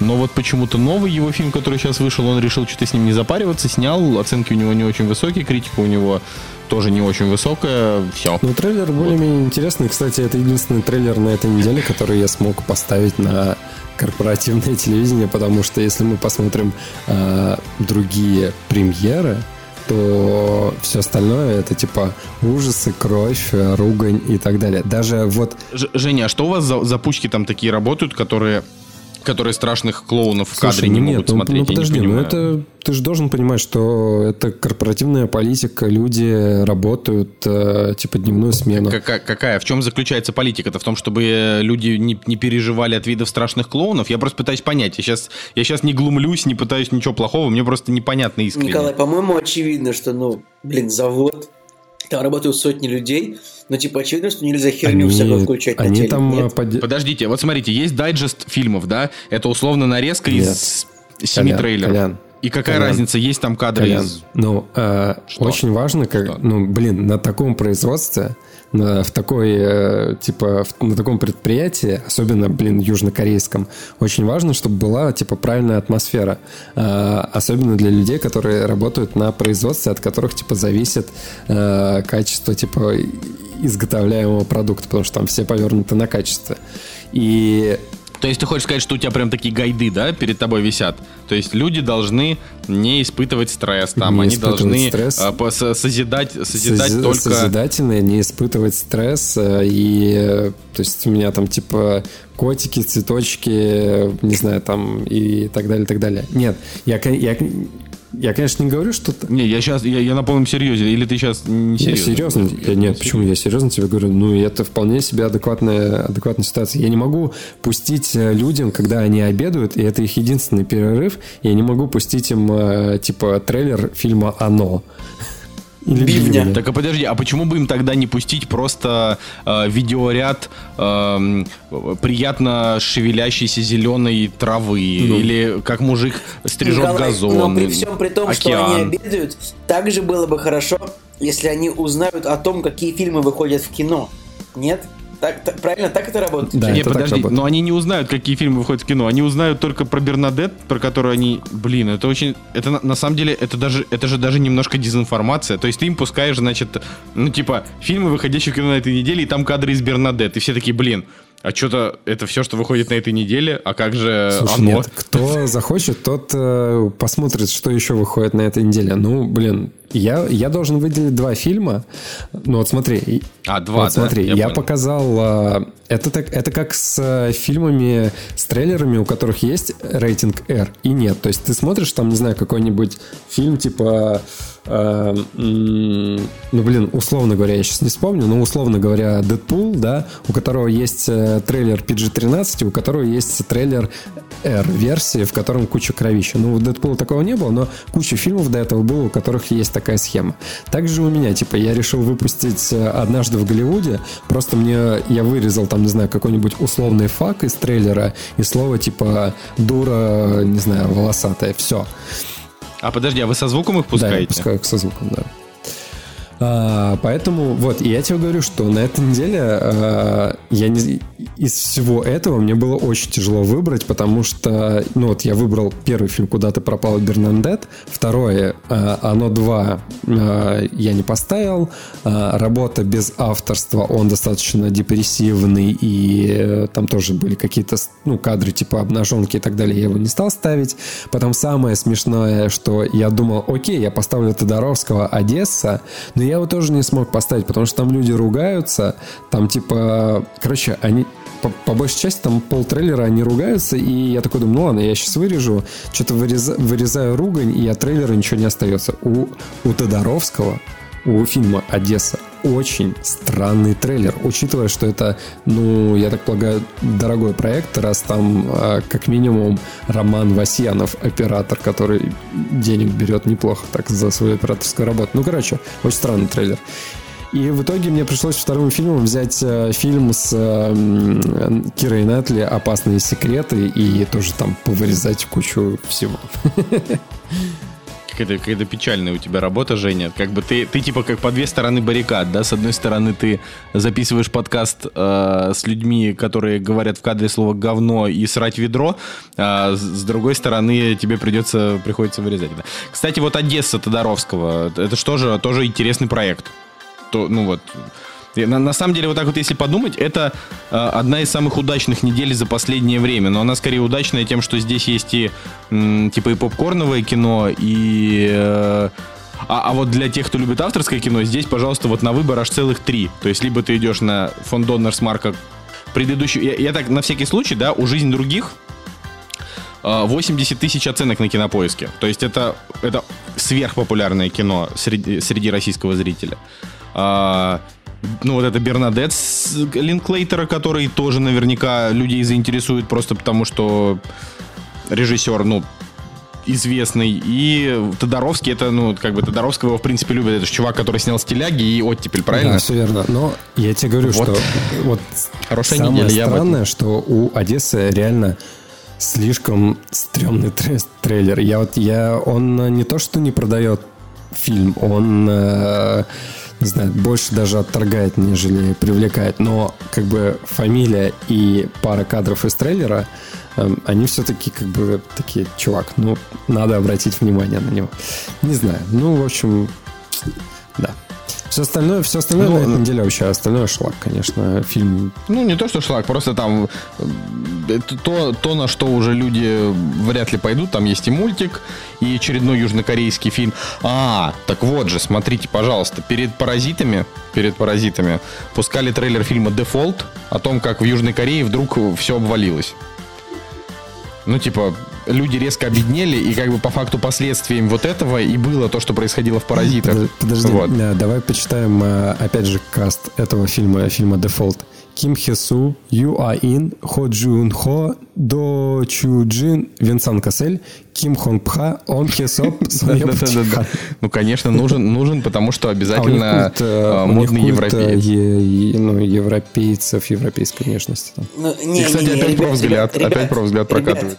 Южная Корея все-таки у них нет культа европейцев. Все-таки, ну, это не Китай. Не-не, я, я- подожди, стоп, стоп, стоп, стоп, стоп, стоп, Нет? стоп, стоп. Серьезно? Э, если У у них них есть куль, это европейцев, прям, да, южных? если ты европейской внешности, то ты там Ну ладно, я, я просто был более высокого мнения о них. Более того, Короче, тебя вот суть в на том, что работу вот, не возьмут ну. э, на какую-нибудь высоко, высоко поставленную должность, если ты внешностью не удался. То есть э, сначала сделай пластику, а потом ты как бы сможешь стать там замдиректора какого-нибудь. Так нужно сделать Европа пластику, то есть типа стать из корейца европейцем или... Э, Слушай, ну вот я тоже задавал, я, я тоже задавался этим вопросом, но я так понял, что они как бы типа просто гоняют, знаешь, вот как мы ходим в парикмахерскую, как, как мне объяснили, и причем это даже не из одних уст, а это из нескольких, из документального фильма, который я тоже, кстати, посмотрел на работе, то, что они гоняют просто, как мы в парикмахерскую, они гоняют типа на пластику, там, нос чуть-чуть подделать, чтобы довести его там до нужных кондиций, там, лицо чуть-чуть подправить, губы поднакачать и так далее. У них еще самые такие, самые интересные, ну, типа, они задают тренды в, в азиатском, в азиатской пластике. То есть они, например, ну, допустим, я не знаю, русские бабы э, типа накачивают губы ботоксом, а они наоборот уменьшают губы. Там, я не знаю, ну, ну вот, вот всякие такие у них штуки. То есть у них очень много всяких операций по изменению внешности в какой-то минимализм, знаешь. Я даже не знаю, как это, как это объяснить. Не, ну все равно корейские тетки симпатичные. В плане и без пластики они симпатичные. Вот, мы, например, когда, когда смотри, смотрели там, не знаю, несколько азиатских фильмов подряд, мы с Настей пришли к выводу, что корейские женщины симпатичнее, чем китайские, как бы это сейчас не, не прозвучало. Вот. Ну, может быть, это все потому, что все культ э, кей-попа, и все это, и это просто эффект черлидер, что они все ходят, э, типа, в, в одеждах школьниц с косичками и выглядят просто молодо и свежо. Ладно. Короче, дефолт это просто вот э, типа вот фильм почему почему случились паразиты, да, потому что дефолт. вот вот это про, про, про это картина. Но она, я уверен, типа процентов на на 95, что она э, не будет настолько же облизана русским зрителям, потому что оценки паразитов, э, каким бы ни был хороший фильм, они просто невероятно завышены. Я вот последнее, только после своего мнения про паразитов, я начал встречать очень редкие какие-то отзывы, где пишут, что паразиты хорошие, но что-то его слишком переоценили вообще во всем мире. То есть слишком захвалили его. Я не буду смотреть фильм про дефолт, потому что все абсолютно фильмы про дефолт и финансовый кризис это самая скучная дрянь, э, э, которая может быть только типа вообще какой-нибудь этот предел риска. Это вообще самая скучная, непонятная фигня. которая Это нормальный фильм. Ничего не происходит, люди ходят, что-то говорят. Мне нравится И дефолт тоже. Мы такие... Типа там весь фильм по-любому они такие ходят просто из офиса в офис такие... Сейчас акции упадут, нужно покупать. Но тогда упадут еще больше, значит нужно продавать. Но тогда нас уволят. Короче, все. Ладно, а, давайте закончим, да, на этом по премьерам и пойдем дальше. «Кактус» – подкаст о кино и не только. А, Мы, мы вот сказали, что мы расскажем про самый кассовый фильм этого года, и что-то там Николай начал говорить про «Короля льва», но я проверил, и, по-моему, все-таки «Король лев» э, не собрал больше, чем «Мстители». Тогда... Где именно? Э, в, ну, я... В России, в России Король Лев собрал больше Мстителей, если ты об этом. А, вот так, блин. Типа, ну, это, это реально, это убийство, на самом деле, то, что Король Лев собрал, ну, реально. Причем... Король Лев собрал а, больше Мстителей. э, Подождите, а напомните, э, только, только Женя, да, у нас ходил на «Короля льва» на пресс-показ? Да, я был там. Ага, то есть, Николай, ты в кино не ходил, да, на него? Не ходил. И я не ходил. Тогда, если две трети подкаста на него не ходили, то почему же все остальные люди пошли? Мне, то- мне, мне тоже интересно. Да, это, как-то странно. Подожди, ну это... Ну, это вообще, на самом деле, это очень... э, это, короче, очередной раз говорит о том, что вот есть критика, и есть фильмы, которые критика может уничтожить или, наоборот, там как-то возвысить. А есть фильмы, которым критика вообще которым не важна. ни по чем. Но с другой стороны, ну не сказать же, что как бы типа критика уничтожила Короля Льва, она просто приняла его прохладно. Ну, Николай, прохладно это же хуже всего. Типа вот есть, Нет. есть резкий негатив, как было с Хеллбоем, и ты такой, блин, интересно, действительно ли это такая параша или нет? Или наоборот, у Николай, фильма слишком только- высокие оценки? толь- только тебе было интересно, Хеллбой собрал там 20 миллионов, серьезно. Так, подожди, он собрал 20 миллионов э, потом- как раз потому, что, ну да, был интерес только мне. Все, согласен. Я единственный человек вообще во всем белом свете, который, который хотел понять. Ну и главное, мне-то фильм понравился, поэтому мне вообще хорошо. Жаль, что, жаль, что я второй части не был. А, Я это самое, я, кстати, я, я ведь его посмотрел, э, я это, я так и не высказал тебе свою... Да, ты разве не высказал? Ты высказывал, подожди, Нет, ты- я тебе его высказал только лично, вне подкаста, мне кажется. Да, Ну, мне ладно. кажется, ты рассказывал. Ну, расскажи Ну, еще раз. ладно. Да, блин, ну очень плохой фильм, он противный, отвратительный. Какой-то фильм в какой-то, в какой-то блевотине, в какой-то слизи, там половина сцен. Классно. Э, как бы, не знаю, Вообще все как бы хорошо. Этот самый Иэн Макшейн, актер, который играет, ну, хороший актер сам по себе, который играет, типа, э, скажем так, отца Хеллбоя. Я никогда не видел, чтобы актер играл настолько на пофиг, то есть вообще просто произносит фразы вот так вот просто. «О, мы забрали тебя, мы, мы, ты вроде бы злой, но мы были уверены, что ты спасешь нас. Как бы я никогда не видел, чтобы какой-то актер, ну, такой ну, имени, типа нормальный актер так плохо играл. С другой стороны, прикольный Дэвид Харбор, то есть, ну, как бы, но нет, сюжет. Ну что, ну, ну, ну реально, ну, Да, самая ну, главная проблема фильма это сюжет. Мне кажется, даже плевать на актеров. Да, да, блин, вы просто, говорю, вы к нему придрались. Э, то есть, да- да- давайте даже так. Я, на самом, я уважаю ваше мнение по поводу Хеллбоя, потому что, очевидно, вы в нем не одни. А, а ну, миллионы там мух не ошибаются. Вот Но у него даже, даже по сравнению вот с, ну, по сравнению просто с сеттингом Дель Торо, вот в, э, в сеттинге Гильермо Дель Торо там это такой, это такой прям мир офигенный, где, ну, то есть, э, там вот у них там база такая в Нью-Йорке, там, где у них там база, короче, там у них этот подводный живет такой, там у них эта ведьма а тут как-то... смотри, я это просто... вообще- Я на просто на всякий случай объясню еще разочек. А, Главным, ну, типа, там, консультантом конкретно этого Хеллбоя был человек, который создал его в комиксах. И, соответственно, этот фильм, он близок именно к комиксам по духу, потому что то, что сделал А, Гильермо Дель Торо... вот я- а я сейчас тебе, знаешь, как вот ты вот мне кинул эту карту, а я беру Владимира Мединского и цитирую Владимира Мединского. Когда взрослые люди читают комиксы, это убожество. Это цитата министра культуры Российской Федерации. Ой, так да. что, Николай, Я, честно говоря, надеялся, что мы не будем уп- упоминать э, его, его в этом выпуске, потому что я, конечно, прочитал наш, сегодня не, эту наш, цитату. и наш подкаст, он даже Шафутинский, я, Мединский, я почти, всем. я почти взял билет, э, чтобы уехать уже из России бе- без обратного, знаешь, после этой цитаты. Ладно. Короче, я к тому, что вот э, человек, который Майк Миньола, который создал э, комиксы про Хеллбоя, он же консультировал этот фильм, поэтому он получился вот весь такой в духе комиксов. То есть э, рваный, потому что комиксный исключительно. То есть...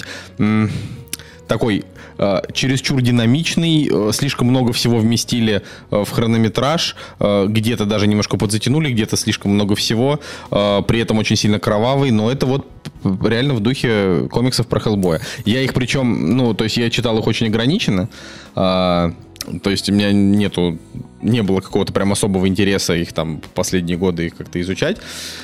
Ну, некоторые читал, поэтому, поэтому прям похоже. И я, я говорю, я не испытал вот этого. А, а Гильермо Дель Торо, он сделал классно, но у Гильермо Дель Торо все одинаково. Вот я говорю, вот у нас есть мультфильм, э, который мы очень сильно любим, Тролл Хантерс, который... Дель- Это, наверное, лучшее, что сделал Гильермо Дель Торо за свою жизнь лично для меня. Эти там два прекрасных сезона. А, или даже три, сколько их там. Вот. И вот «Охотники на троллей» это по факту вот все, что Гильермо Дель Торо делал за всю свою жизнь. То есть это немножко «Лабиринт Фавна», немножко «Хеллбой», а, потому что то есть Дель, Дель Торо просто нравится создавать а, всяких необычных существ, делать их какими-то очень сказочными, но при этом немножечко мрачнить, но не так, чтобы прям было очень тяжело. Ну, то есть вот он он только визуалом берет, не считая вот мультфильм Тролл Хантер. Что, что вот эти два Хеллбоя, что Лабиринт Фавна, это все в основном визуал. Там тоже сценарий слабенький. Ладно. Так что, Король Лев, надо, пацаны, значит, сходить, чтобы оставшуюся копеечку Диснею тут снести. Ну, Жень, Твое мнение. Эм, Вторая часть э, паршивая шляпа. Стоп, стоп. Мы говорим, сейчас мы тебя спросили про Короля Льва. Ну, я- ну, в смысле, вторая часть, ладно, А ремейк, в Вторая смысле. часть. А, Паршивая шляпа, бездушная. Ну, реально, я до, сих, я до сих пор считаю, вот время прошло, я считаю, что «Король лев» — это вот, ну, реально эмоциональная история, которую нужно пережить, э, прочувствовать э, трагедию э, этого львенка, который потерял батю и э, пытается смириться с этим и в определенный момент э, исправить ситуацию. И, и, и там все на эмоциях построено, блин, эмоции, мимика, там, не знаю, страдания, это же, блин, соотношение как бы трагедии и оп- вот этого жизненного оптимизма, это же, блин, золотая просто жила этого мультфильма, этой истории. А во в смысле во второй части, блин, в ремейке сраном этого нету. Ты смотришь на этого компьютерного сраного льва, и на нем нет ни одной эмоции. Он типа, он как Кристин Стюарт. Он может типа радость и грусть сыграть с одним и тем же лицом. И в этом, короче, вот, вот в этом фильм плох. Короче, в нем нету вот в нем реально нет эмоций. Ты его смотришь как, э, как просто 3D какую-то бездушную анимацию. И я считаю, что даже те, кто в, первый раз смотрел э, или будет смотреть этот фильм, он реально не испытает таких э, эмоций, которые люди испытали при просмотре вот э, тогда, в первый раз нарисованного мультфильма. Э, ну вот я считаю так. Так, ладно, давайте, э, давайте обсудим немножечко первые отзывы на Джокера. Потому что, ну, ну, это просто необходимо обсудить, я считаю. ну, у Джокера зеленый метакритик. Прям такой хорошо зеленый. Ну, кстати, не, не, не прям офигенно зеленый. Вот я, честно говоря, ждал, что у Джокера будет типа там а, от 89 до 94. Вот так вот. Ну, это прям, это, Николай, это прям что-то как-то жестко. нет? Не, ну что, не, ну просто про него, ну, ну его трейлеры, это чуть ли не... Вот, то есть вот по трейлерам это просто чуть ли не вот э, высказывание в духе, вот смотрите, наконец-то мы сняли вам то, что вы ждали все эти годы. А в итоге у него сначала 77, потом 75. Ну вот. Ну, 75 это хорошо. Блин, на самом деле, э, капец, я честно, вот сколько я по трейлерам, смотрю, я не понимаю, что это за фильм. Я просто не могу понять, Слушай, о чем это. а вообще. а- есть- абсолютно, по-моему, то есть вот все, что написали критики, все ровно так же, как мы и ожидали. То есть вот что мы ожидали? Мы ожидали, что будет мрачный фильм, похожий на таксиста Скорсезе, э, с Хакином Фениксом, который просто охренительно играет, э, где от самого Джокера, в принципе, не очень много, да, и э, это не столько по комиксам, сколько просто один комиксный персонаж, но и то без его стандартного вот этого лора. А, И также и написали все, сказали, что совершенно прекрасный Хакин Феникс, очень клевый Джокер, но ни на что не похоже, ни на чем не основано, а, много драмы, явно вдохновлялся Скорсезе. Это же очень Слушайте, ну, а может быть зайдет такой Джокер, как бы, и они этого Джокера потом столкнут с Бэтменом? Как вы считаете, может быть такая фигня или нет? Нет. А, С Бэтменом столкнуть должны Джареда Лето, если бы он продолжил быть Джокером, а я, честно говоря, упустил, как там это будет. Это же много лет назад, как его, зачем его сталкивать? Это, это нужно, что, состаривать э, Хакина Феникса там, на, на 40 лет или что? Подожди-ка, то есть в этом фильме Джокер очень старый, что ли? Нет, в правильно? этом фильме, это фильм, в котором действие происходит в 50-х. Или в 70-х, Ну, в 70-х. То ну, есть, можно Бэтмена, типа, туда засунуть, мне Да, кажется. можно было бы сделать Нет, просто смысле? альтернативную историю с Бэтменом, который был бы в 50-х годах. Вот и все. Господи, да Warner Bros. вообще плевать просто на... Серьезно. И мне кажется, это, кстати, даже выигрышнее э, в сеттинге бы смотрелось, нежели чем... Кстати, Паттинсон же сейчас будет э, играть в, э, в этом фильме про маяк. Очень такого специфичного персонажа. Там же черно-белый фильм будет. Вот, и мне кажется, черно-белый Бэтмен был бы вообще огонь. Ник- Николай, слушай, так а какой сейчас статус у DC Cinematic Universe? Она умерла или как вообще? почему? Нет, все хорошо. В смысле? Почему, почему Ну, в смысле, она умерла? вот, Следующий ну, ну, Аквамен. Аффлек- ну, Аффлек ушел. Не, нет, смотри еще раз. а Генри Аквамен Кавилл у- ушел. никуда. Да подожди, Генри Кавилл не ушел еще никуда. А, Ну, я не слышал, чтобы он где-то снимался. но он так, потому. Так, знаешь, Том Холланд тоже сейчас нигде не снимается. Да? Короче, анонсирован второй Аквамен и его спин Значит, э, Чудо-женщина 2. э, Харли Квин, и как там эти птичьи, Birds of Prey. Потом, значит, э, Отряд самоубийц 2. Флэш. Потом Флэш, который будет снимать режиссер Оно, Оно и Оно 2. Э, потом, значит, еще один про, про Харли Квин отдельный, по-моему, Харли Квин и Джокер, вот как-то он так называется. Э, Соответственно, Бэтмен Мэтта Ривза с Робертом Паттинсоном. И, ну и что, и кто умер? Ну, просто Ничего. это Все просто у них хорошо. Они просто продолжают проекты. снимать отдельные Да, фильмы. Это отдельные фильмы, которые Да. потом как-то никак не связаны будут дру- друг с другом. Не-не, они же не скажут, что они не будут связаны. Они, они будут связаны, просто условно следующая Лига Справедливости будет, может быть, лет через пять. Может, ну, Да. С другой стороны, и следующие Мстители тоже Короче, будут. мы вообще говорили про когда. э, Джокера. Вот, вот Да. э, я посмотрел трейлер, очень крутой, вот прям реально крутой. Но мне кажется, он супер длинный, вот прям реально очень большой трейлер, очень такой продолжительный, в котором э, пытались упихнуть вообще м, всю историю персонажа. То есть я посмотрел трейлер, и я подумал, что ну, в целом я посмотрел фильм, кстати говоря. Не, не такой мысли. А, И вот Хайкин Феникс очень крутой. Прям вот все, что, все, что в этом фильме происходит, все подкупает именно его игрой. С другой стороны, я подумал, блин, это все те же самые роли, которые играл Хайкин Феникс до этого. Просто такое, такое ощущение, что это а, коллаборация всех его предыдущих ролей вот в одном персонаже. Об этом, кстати, критики тоже написали. Но мне кажется, что это справедливо. Во-первых, Хакин я, Феникс, я он... не согласен. Я считаю, что мужик постоянно играет разных персонажей. У него есть несколько психованных, конечно, чувачков, но абсолютно разные. Начиная вообще от Гладиатора, где он играл злого Гладиатор императора. вообще без, Продолжаем. можно даже вынести. э, Да, продолжая фильмом про Джонни Кэша, как бы, где, ну, ну, блин, вот потом, может быть, в фильме «Мастер», потом, потом фильм «Она», а, вот вообще другой, бы, нет. Да не, Ника- Николай полностью не прав. Он, он, он нигде не играет абсолютно одинаково. разные, абсолютно разные у него персонажи, и по-разному он играет. Он скорее просто, он скорее просто собрал э, нескольких своих персонажей в Джокере. То есть это скорее там частично персонаж из э, братьев Систерс, э, может быть частично персонаж из э, врожденного порока, частично из мастера, вот, вот такие вот, да, таких вот самых именно странных, да, героев. Но вообще это правда, Хоакин Феникс это же, ну, Типа, я, ну, это актер гениальный абсолютно. То есть, вот он, он когда выдает перформанс, он как Леонардо Ди Каприо. Ты, ты никогда не понимаешь, вот, то есть он одинаково хорошо играет и просто прилизанного чувачка интроверта, и какого-то совершенно обдолбанного наркомана, и э, еще или там, не знаю, жестокого убийцу. И вот он везде по-разному. Короче, Но он с другой классный. стороны, очень, Очень э, очень смело на самом деле сыграть э, Джокера. И ведь все мы любим э, Джокера э, этого чувака, который... Ну, давайте, подскажите.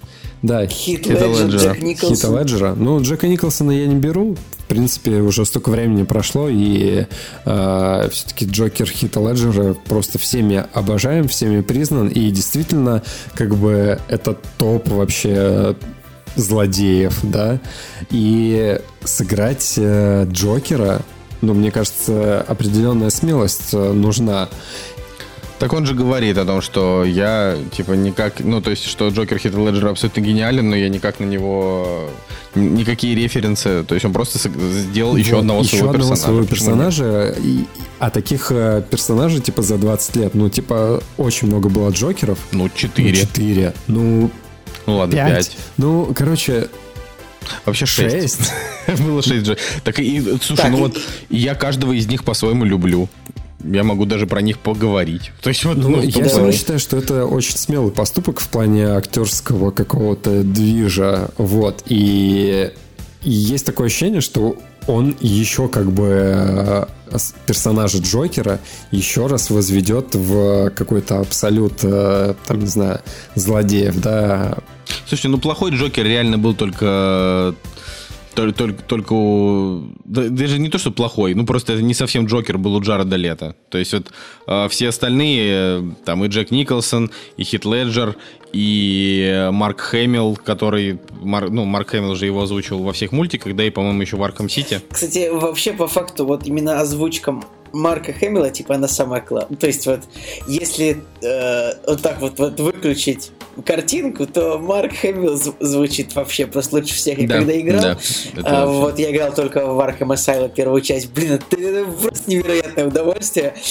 Э, просто слушать Марка Хэмилла. Come here, my favorite bats. И что-то такое, там просто это, такое у него там, такая просто голосовая калибристика вот его озвучки. То есть на Марка Хэмилла посмотришь, ну как бы на киноэкране, так и не подумаешь, что он так может озвучивать прекрасно.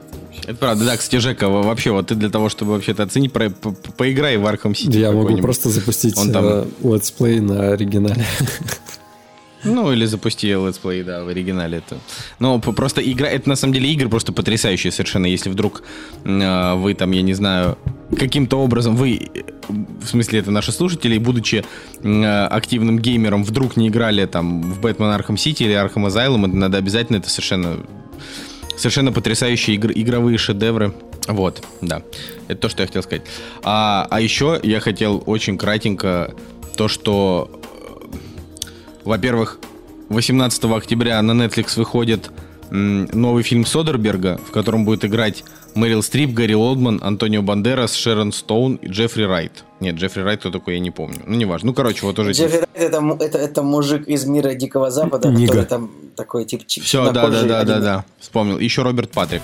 Ну, вот, по-моему, это неплохо. неплохо. То есть опять, опять Содерберг э, собрал кучу хороших актеров и снимет наверняка какую-нибудь Какую-нибудь невыносимую думаю, скучную драму. Э, следующий фильм Стивена Содерберга будет Соу Содерберг. Типа.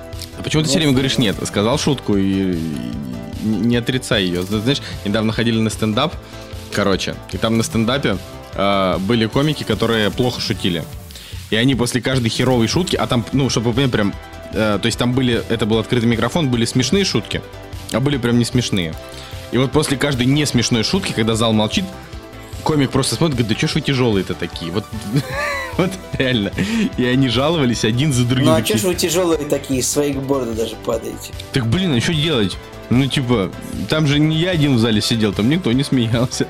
Мне просто очень нравится. Да, ладно. А, вот, а еще а, на, на Netflix опять же выходит а, значит, драма «Брачная история» со Скарлетт Йоханссон и Адамом Драйвером. У нее вообще 96 метакритик. Я просто такой, что? Там такие, такие оценки были что-то у, лун, а, у вообще, лунного света пару на лет На самом назад. деле, Адам Драйвер, он, ну просто он невероятный драйвер хороших оценок для фильмов. То есть вот, э, типа, ну реально наличие этого чувака в фильме, ну, ну минимум, минимум 60 метакритика будет у фильма, мне кажется. Ну нет, э, последний фильм Джармуша. Так себе был, да, кстати. Так себе, и да, его. Вот, но я просто... Мы, помните, вот как мы как мы злобно и бесчеловечно угорали над Адамом Драйвером, когда он только появился в седьмой части Звездных войн, такие, о, ушастый, нелепый, морда тупая, а сейчас такие, блин, Адам Драйвер классный. Блин, ну ты же, ну, ты же путаешь просто потому, что он классный. Мы угорали нет, не мы угорали над тем, что это просто мискаст дичайший, потому что он не подходит на роль э, этого чувака. Ну, то есть он очень клевый, там, не знаю, актер э, инди каких-нибудь э, картин, да, но в «Звездных войнах» он выглядит вообще просто очень ну вот. Карикатурный. А мне сейчас кажется со временем, а что я уже наоборот. Свыкся, мне тоже, мне кажется, что вот именно он э, как бы выглядит сам по себе немножко нелепо, у него как бы и герой немножко нелепый, он как бы хочет быть очень злым, очень грозным, но как да, бы да. типа у него не все получается, поэтому мне кажется, он, ну, в принципе, попал Ну, окей, ну, как бы э, весь... То есть, извини меня, извини, Жень, там еще есть генерал Хакс, извини меня, это Э, один из братьев Уизли. Да, э, это, это бы, тоже вообще ну, вспом... это, ну, то есть, вспомнить, вот вспомни просто, какие, типа, генералы были в старых Звездных войнах, там, э, ну, то есть, это были реально, ну, мужики, вот, как будто они вот только что снялись вот именно, эти, вот именно генералы империи, ну, адмиралы они там скорее. Типа вот они только что типа снялись в фильме про Гитлера, они там играли генералов Вермахта, они там буквально переодели пиджаки и перешли вот в, в Звездные согласен, войны все. Согласен. Вот, вот, вот там все так выглядели абсолютно. Э, вот за столом с Дартом Вейдером все генералы из старых Звездных войн. Сейчас что? Это Перси Уизли. Да? Классно. Типа, ну не Перси, кого, какой он Уизли? А, ну, он же, он же, он же играл одного из братьев Уизли, правильно? Я не Я не помню. могу же Не, ошибаться. по-моему, по-моему... Ну, короче, не суть. Ладно, мне вообще казалось, что этот чувак с СТС был. Ну да, Бурко, это из- издаешь молодежь, это что известная шутка. Да, я понял. Ладно, что у нас там еще в теме обсуждения есть на сегодня? Вообще у нас в теме обсуждений ты посмотрел какой-то испанский О фильм. боже, о боже, мы подошли к этой теме, да. Я посмотрел испанский фильм. Ребят, извините, пожалуйста, Доналд, Д- Доналд Глисон играл... э, Блин, да, он играл Билла Уизли, то есть самого старшего брата Уизли, все, простите. Окей, он, кстати, еще в суде Дрейди играл, э, ну или в просто Дрейди 3D играл чувака, которого, которому выкололи глаза. Да. А, короче, посмотрел э, испанский фильм, который называется «Тело». Господи, даже название это странного фильма. «El Cuerpo» по, в оригинале. И самое примечательное, что этот фильм снял чувак, который снял фильм, который вы даже смотрели, который называется «Невидимый гость». Помните такой? Контратемпо Конечно. он называется в, Контратемп. в оригинале. Да, забавно, что в 2018 году он написал сценарий к фильму, который называется «Невидимый свидетель». Да, ну там другой режиссер. Э, Короче, фильм «Тело». э, Мне Надя предложила его посмотреть, потому что ей посоветовали на работе, посоветовали ребята, у которых, типа, тоже хороший вкус кино. И она такая, все, смотрим триллер испанский, который называется «Тело». И ты смешно женщину изображаешь. Вот. Э, Я, конечно, долго сопротивлялся. Ну, как долго? Пять минут. Вот. э, э, Скачал его. И причем качнул его не в оригинале, а качнул его в каком-то ужасном переводе, который был очень смешной. То есть я первые минут 20 просто дико угорал над переводом, потому что На фильм же, он же на да, испанском, фильм на испанском, конечно же. Но я хотел посмотреть его в оригинале с субтитрами, но официального дубляжа нет, есть только типа закадровый перевод, либо одноголосный, одноголосый, вот, либо там несколько людей озвучивают его. Ну, короче, перевод был аховый просто. Мне хотелось прям реально ржать э, первые 20 минут, и что я и делал, кстати говоря. Но самый прикол этого фильма в том, что у него, э, вот, типа, его бы мог снять Шьямалан, потому что такой сюжетный поворот в фильме в конце, что, типа, Шьямалан бы, наверное, призадумался. Вот, и у фильма достаточно высокие оценки, типа 7,3, 7,6, и это триллер, ака детектив, который еще э, немножко нуар такой, испанский. Реально очень странная смесь э, для кино, и Почему я его на самом деле решил, решил посмотреть, вообще дал свое согласие, на, потому что я подумал, блин, ну, это что-то необычное. Ну, типа, испанский триллер. Ну, реально же не каждый день такое попадается на глаза. Я думаю, ладно, дам шанс этому фильму. А, В чем суть?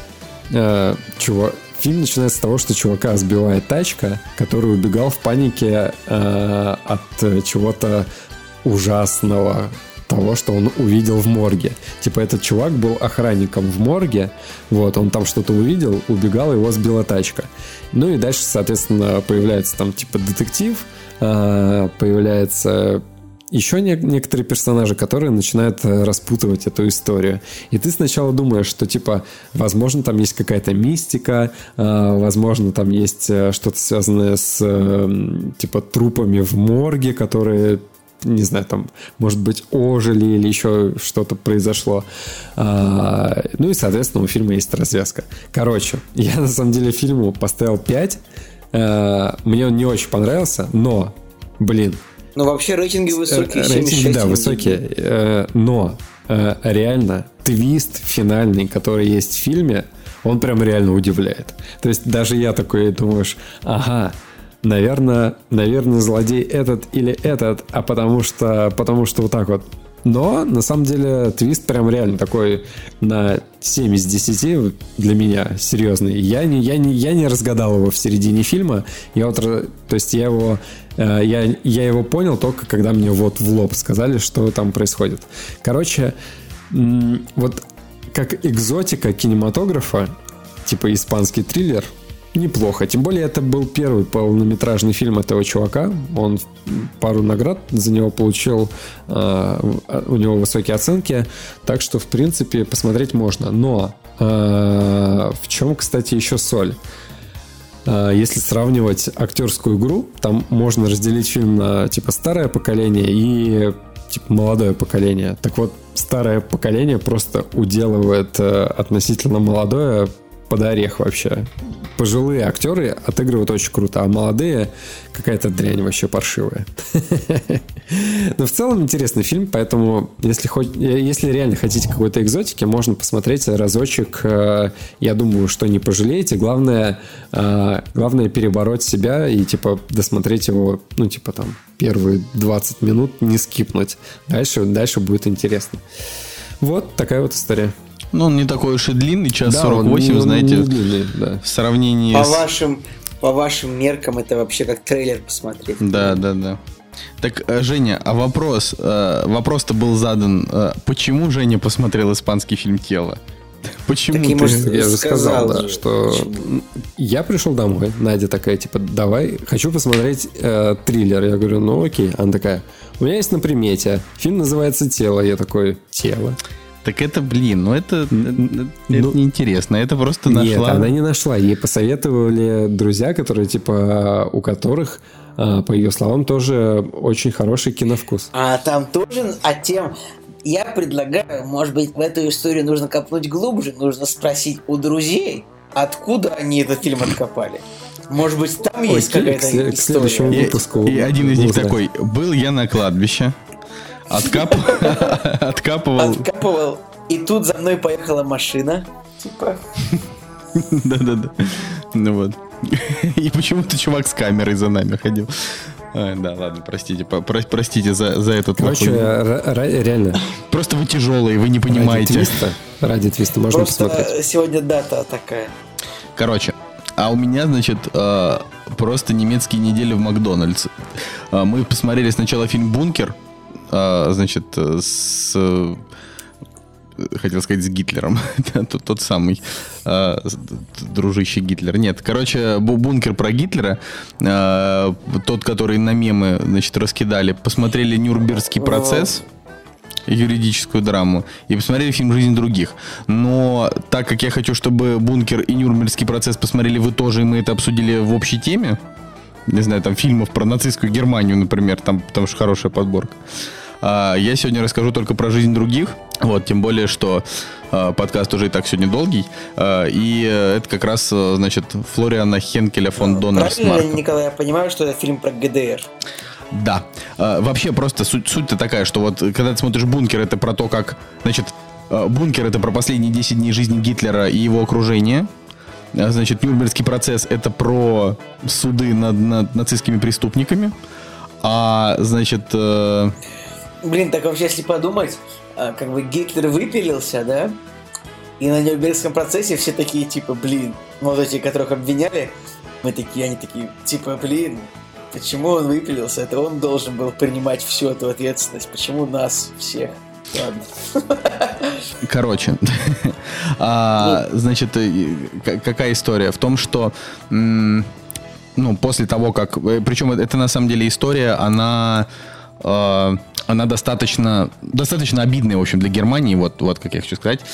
А, значит, после того, как прошла Вторая мировая война, и после того, как, э, значит, там Гитлер самоубился, там все, всех остальных, там, не знаю, сняли, судили и так далее, а, оставшийся там просто по крупицам немецкий народ, а, значит, попытался что-то там прийти в себя, вот, э, и его разделили на, ну, можно сказать, как бы на четыре лагеря, но по факту на два. То есть это, значит, ФРГ и ГДР.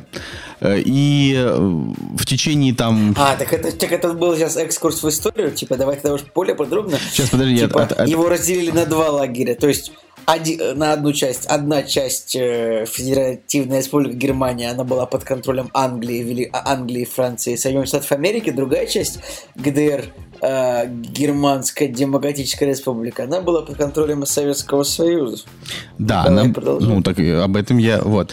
А, и, соответственно, Это вообще на самом деле вот э, тема в том, что на вот последние, я не знаю, несколько месяцев эта тема меня преследует, и я очень сильно в, в, в нее углубился. Э, то есть мы там ездили в, в Берлин, э, там общались с немцами, ходили в музей ГДР, в, там Штази, смотрели, что там происходит.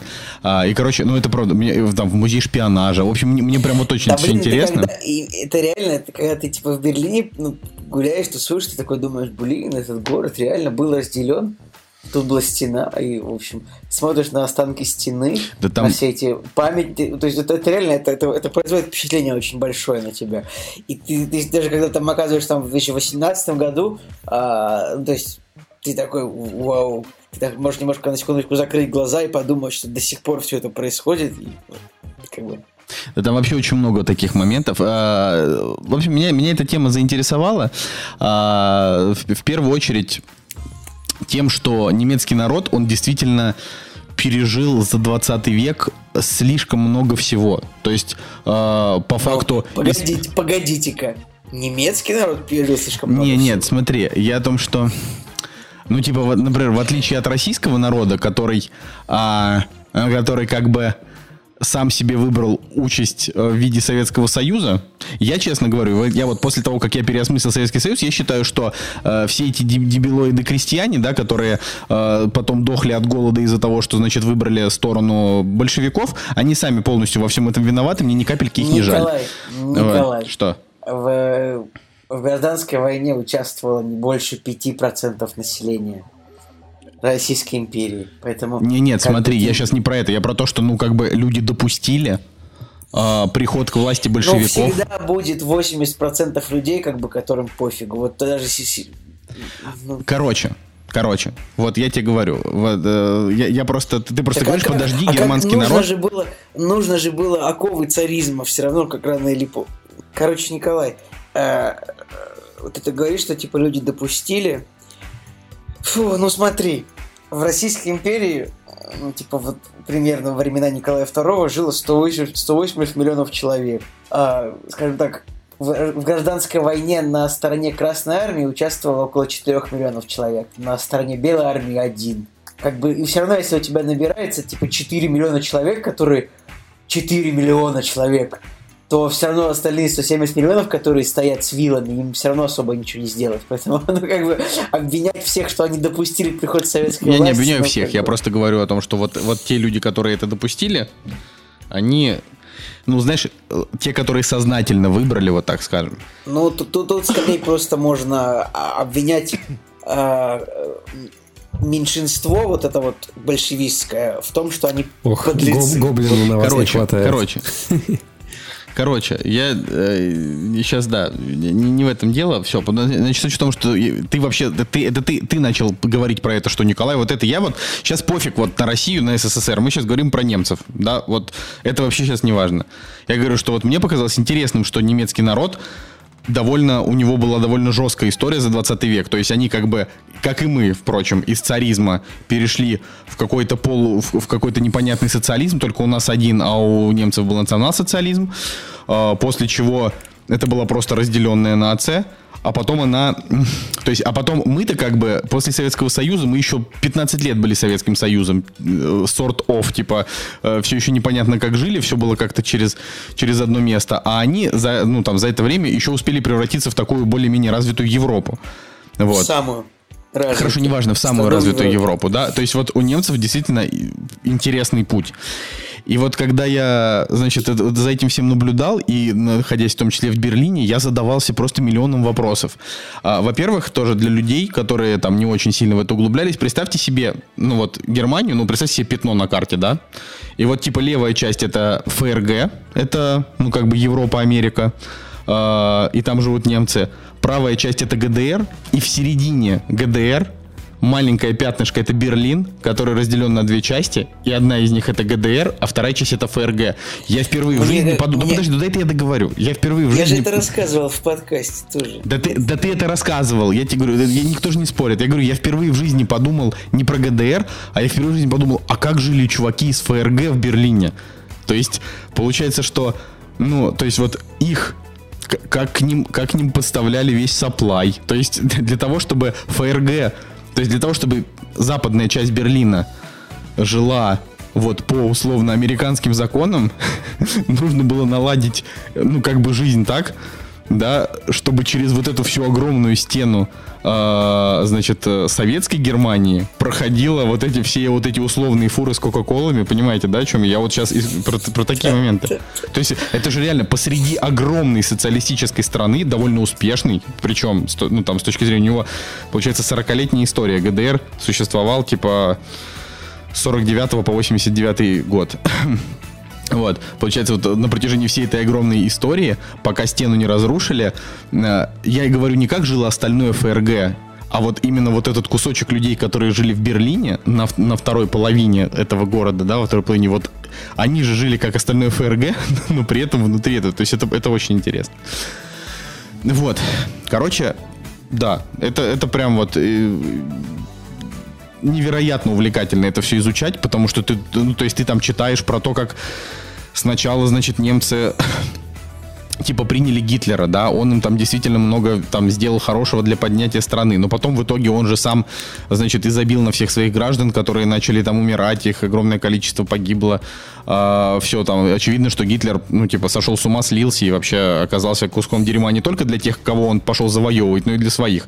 И потом пришел на его место еще там один чувак, там, там была очень такая сложная история между ГДР и ФРГ с точки зрения того, что ФРГ первые 10 лет вообще не признавали ГДР, то есть они никак про них там даже не писали в газетах, то есть для них как бы не существовало вот этого.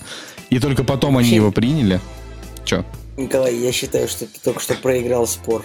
Какой? Ну, потому что э, человек, который в интернете употребляет Гитлера, он проигрывает спор, это называется. Это закон Годвина. А, ну блин, так я же я же, я же не спорю. Ну, типа, даже когда упоминаешь Гитлера, ты уже проиграл, все, продолжай. Вот. А, я, я просто говорю, я понимаю, что я рассказываю совершенно не относящиеся к киноподкасту вещи, но это, ну, это очень интересно. И я советую вам прямо это все изучить. А, я когда смотрел первый раз фильм «Гудбай, Ленин», значит, там с Даниэлем Брюлем про то, как э, убежденная социалистка из ГДР впала в кому, а когда она вышла из кому, уже был, значит, уже Германия уже объединилась, и сын начал ей воссоздавать... Э, там Чулпан Хаматова еще? Да, да, да, там еще Чулпан Хаматова, сын начал ей, значит, воссоздавать вот этот весь мир э, ГДРовский, чтобы она лишний раз там не нервничала, условно. Да, очень крутой фильм, но я вот когда его смотрел, я на самом деле до конца не осознавал всего. То есть вот и вот сейчас, когда я уже ну, типа, увидел, как жили люди в ГДР, да, походив по этим музеям, поездив даже в этой машине, вот в этой. Конечно, после всего вот этого фильм «Жизнь других» смотрится просто как какой-то вообще просто сумасшедший триллер, и, и это один из лучших фильмов, что я смотрел за долгое время, это прям 9,5, очень крутой. Значит, в чем суть? А, ГДР создали такую, ну, свое КГБ, которое называлось «Штази». А, и штази — это люди, которые, у которых было, значит, более 200 тысяч внештатных сотрудников по всей ГДР, то есть они вербовали всех подряд. А, в их э, картотеках были данные на практически все 16 миллионов граждан ГДР, а, в том числе и на детей, и на стариков. И у них просто не было такого, что у них был девиз «Мы должны знать все», и у них не было то есть вот от них вообще невозможно было ускользнуть. Они практически везде ставили какие-то прослушки. Э, они сводили людей с ума. То есть там, я не знаю, человек уходит из дома, э, они приходят, меняют местами мебель, он возвращается, думает, что-то не так. И вот так вот, не знаю, там на протяжении каждый день.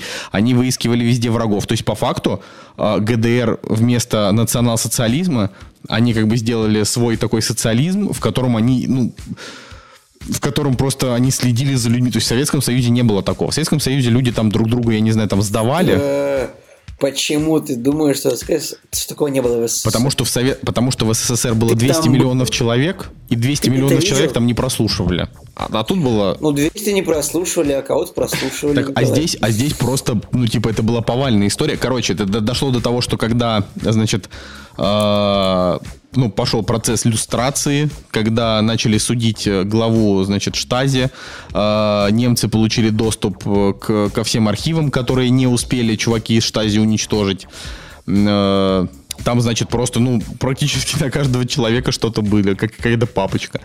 Ну вот, в общем, «Жизнь других» — это история про то, как э, очень такой хардкорный и злобный дядька из Штази, э, значит, э, получил задание следить за следить за писателем, а, нет, не за писателем, чувак, который пишет пьесы для театров. Кто он? Ну, в общем... Драма, драматург. Да, за драматургом. Вот, следить за, за одним драматургом, который прям социалистический до мозга костей, у него там хорошие друзья в высоком начальстве.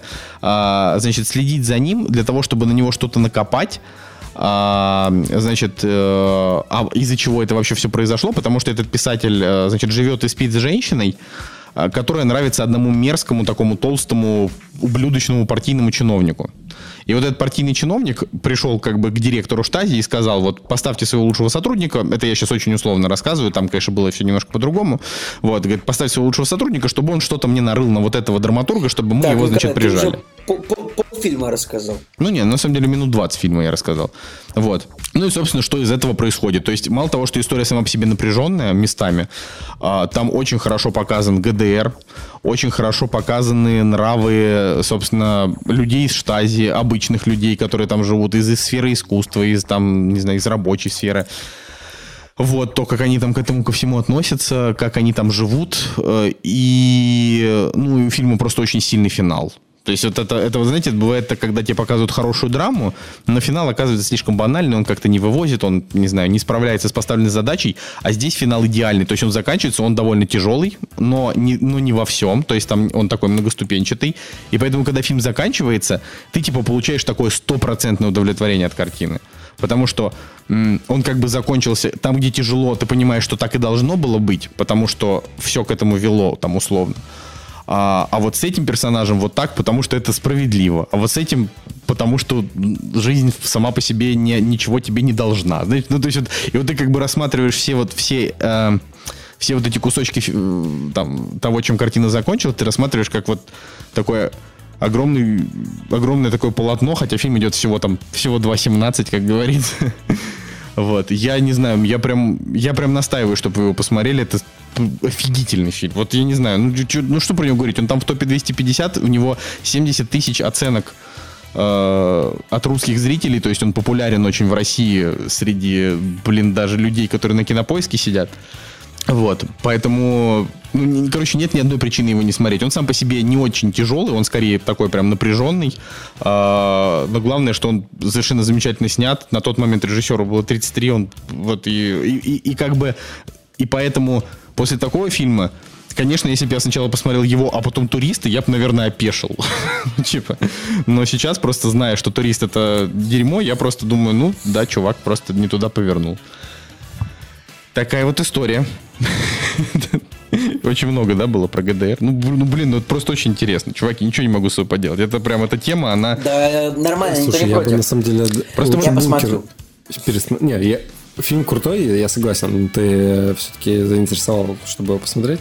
Ну и, конечно же, то, то место в рейтинге, где он находится, это, конечно, интересно как минимум. Но я вот вспоминаю «Бункер», да, и я вспоминаю просто, насколько он меня сильно поразил. А, Чуваки, ну, я бункеру поставил 9, конечно. Но этот фильм лучше, чем бункер.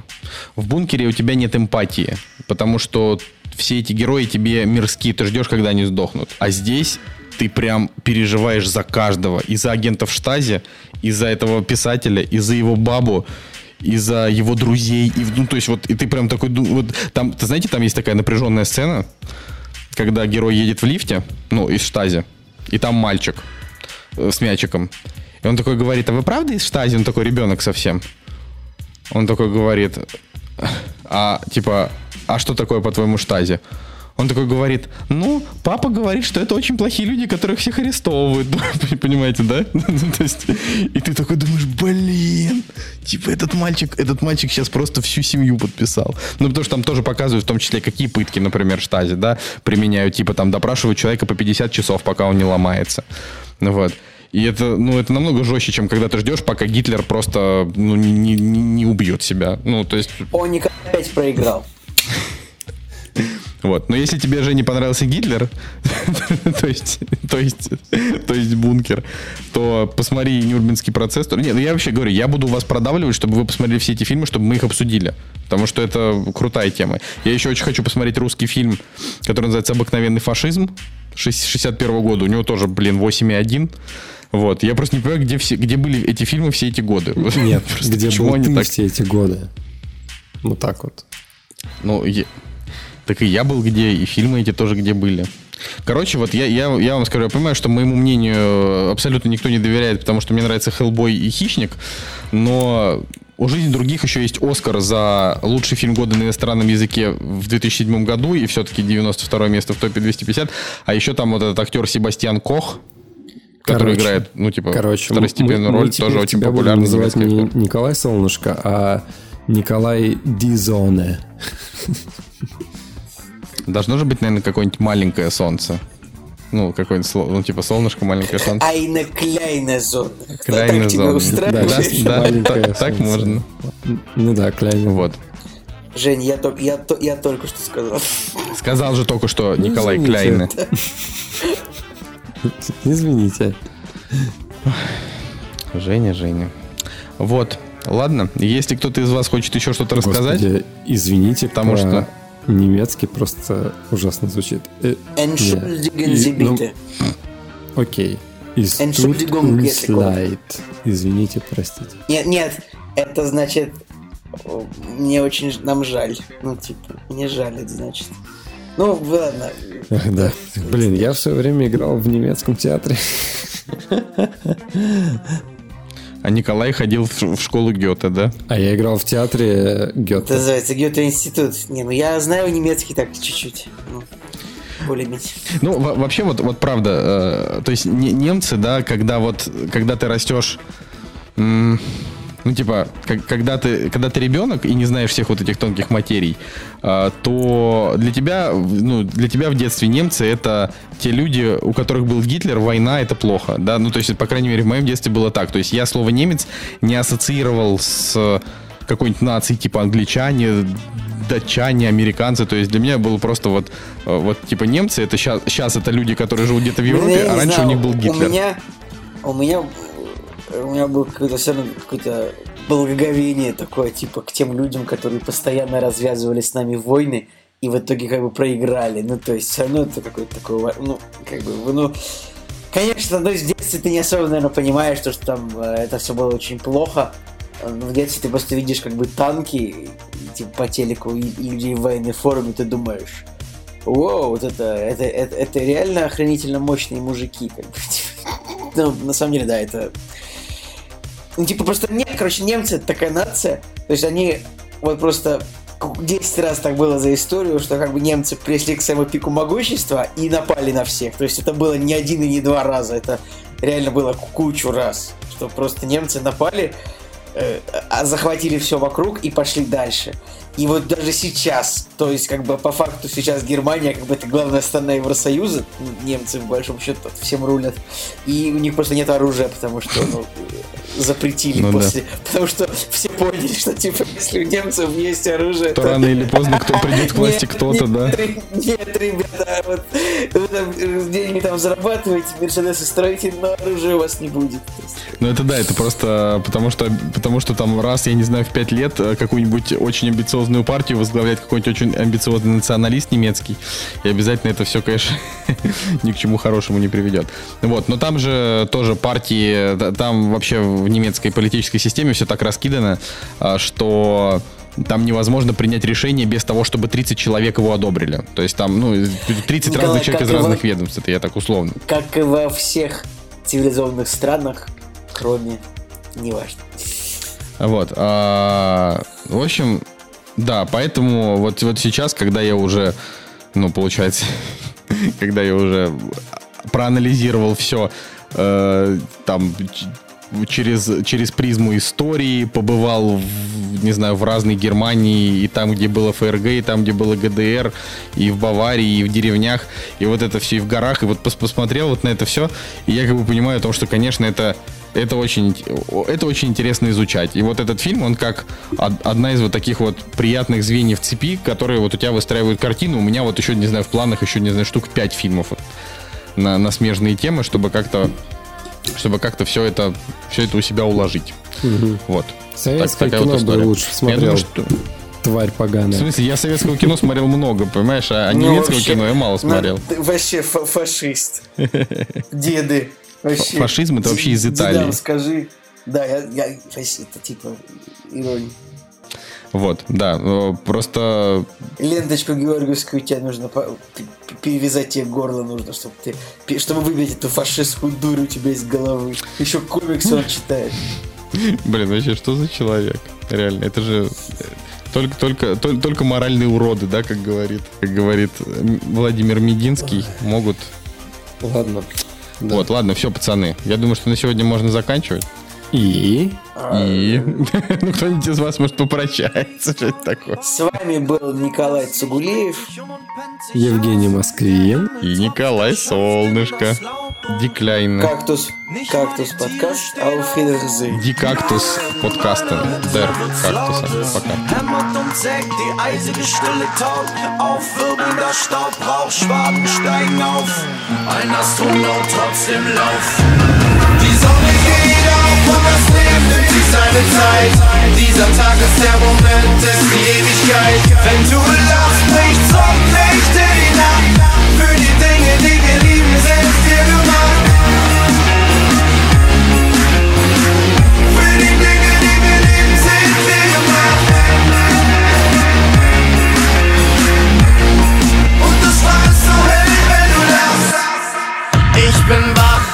Mische Wasser, Sand und Zement. Heute wird gestern ein Betonschuh hinterm Haus versenkt. Meine Existenz in jedem einzelnen Dokument. Ein Leben auf Zetteln wird Asche, wenn man zu heiß dafür brennt. Genug geflennt, gestern hatte ich noch meinen Magen im Mund. Den Gaumen wund, bunt gepunktet. Wie ein Junge mit Mumps, gestern noch umtrunk.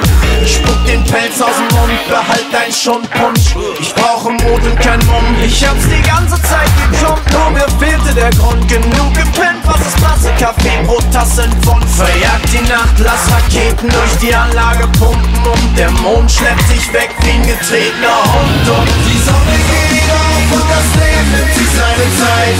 Dieser Tag ist der Moment, ist die Ewigkeit. Wenn du lachst,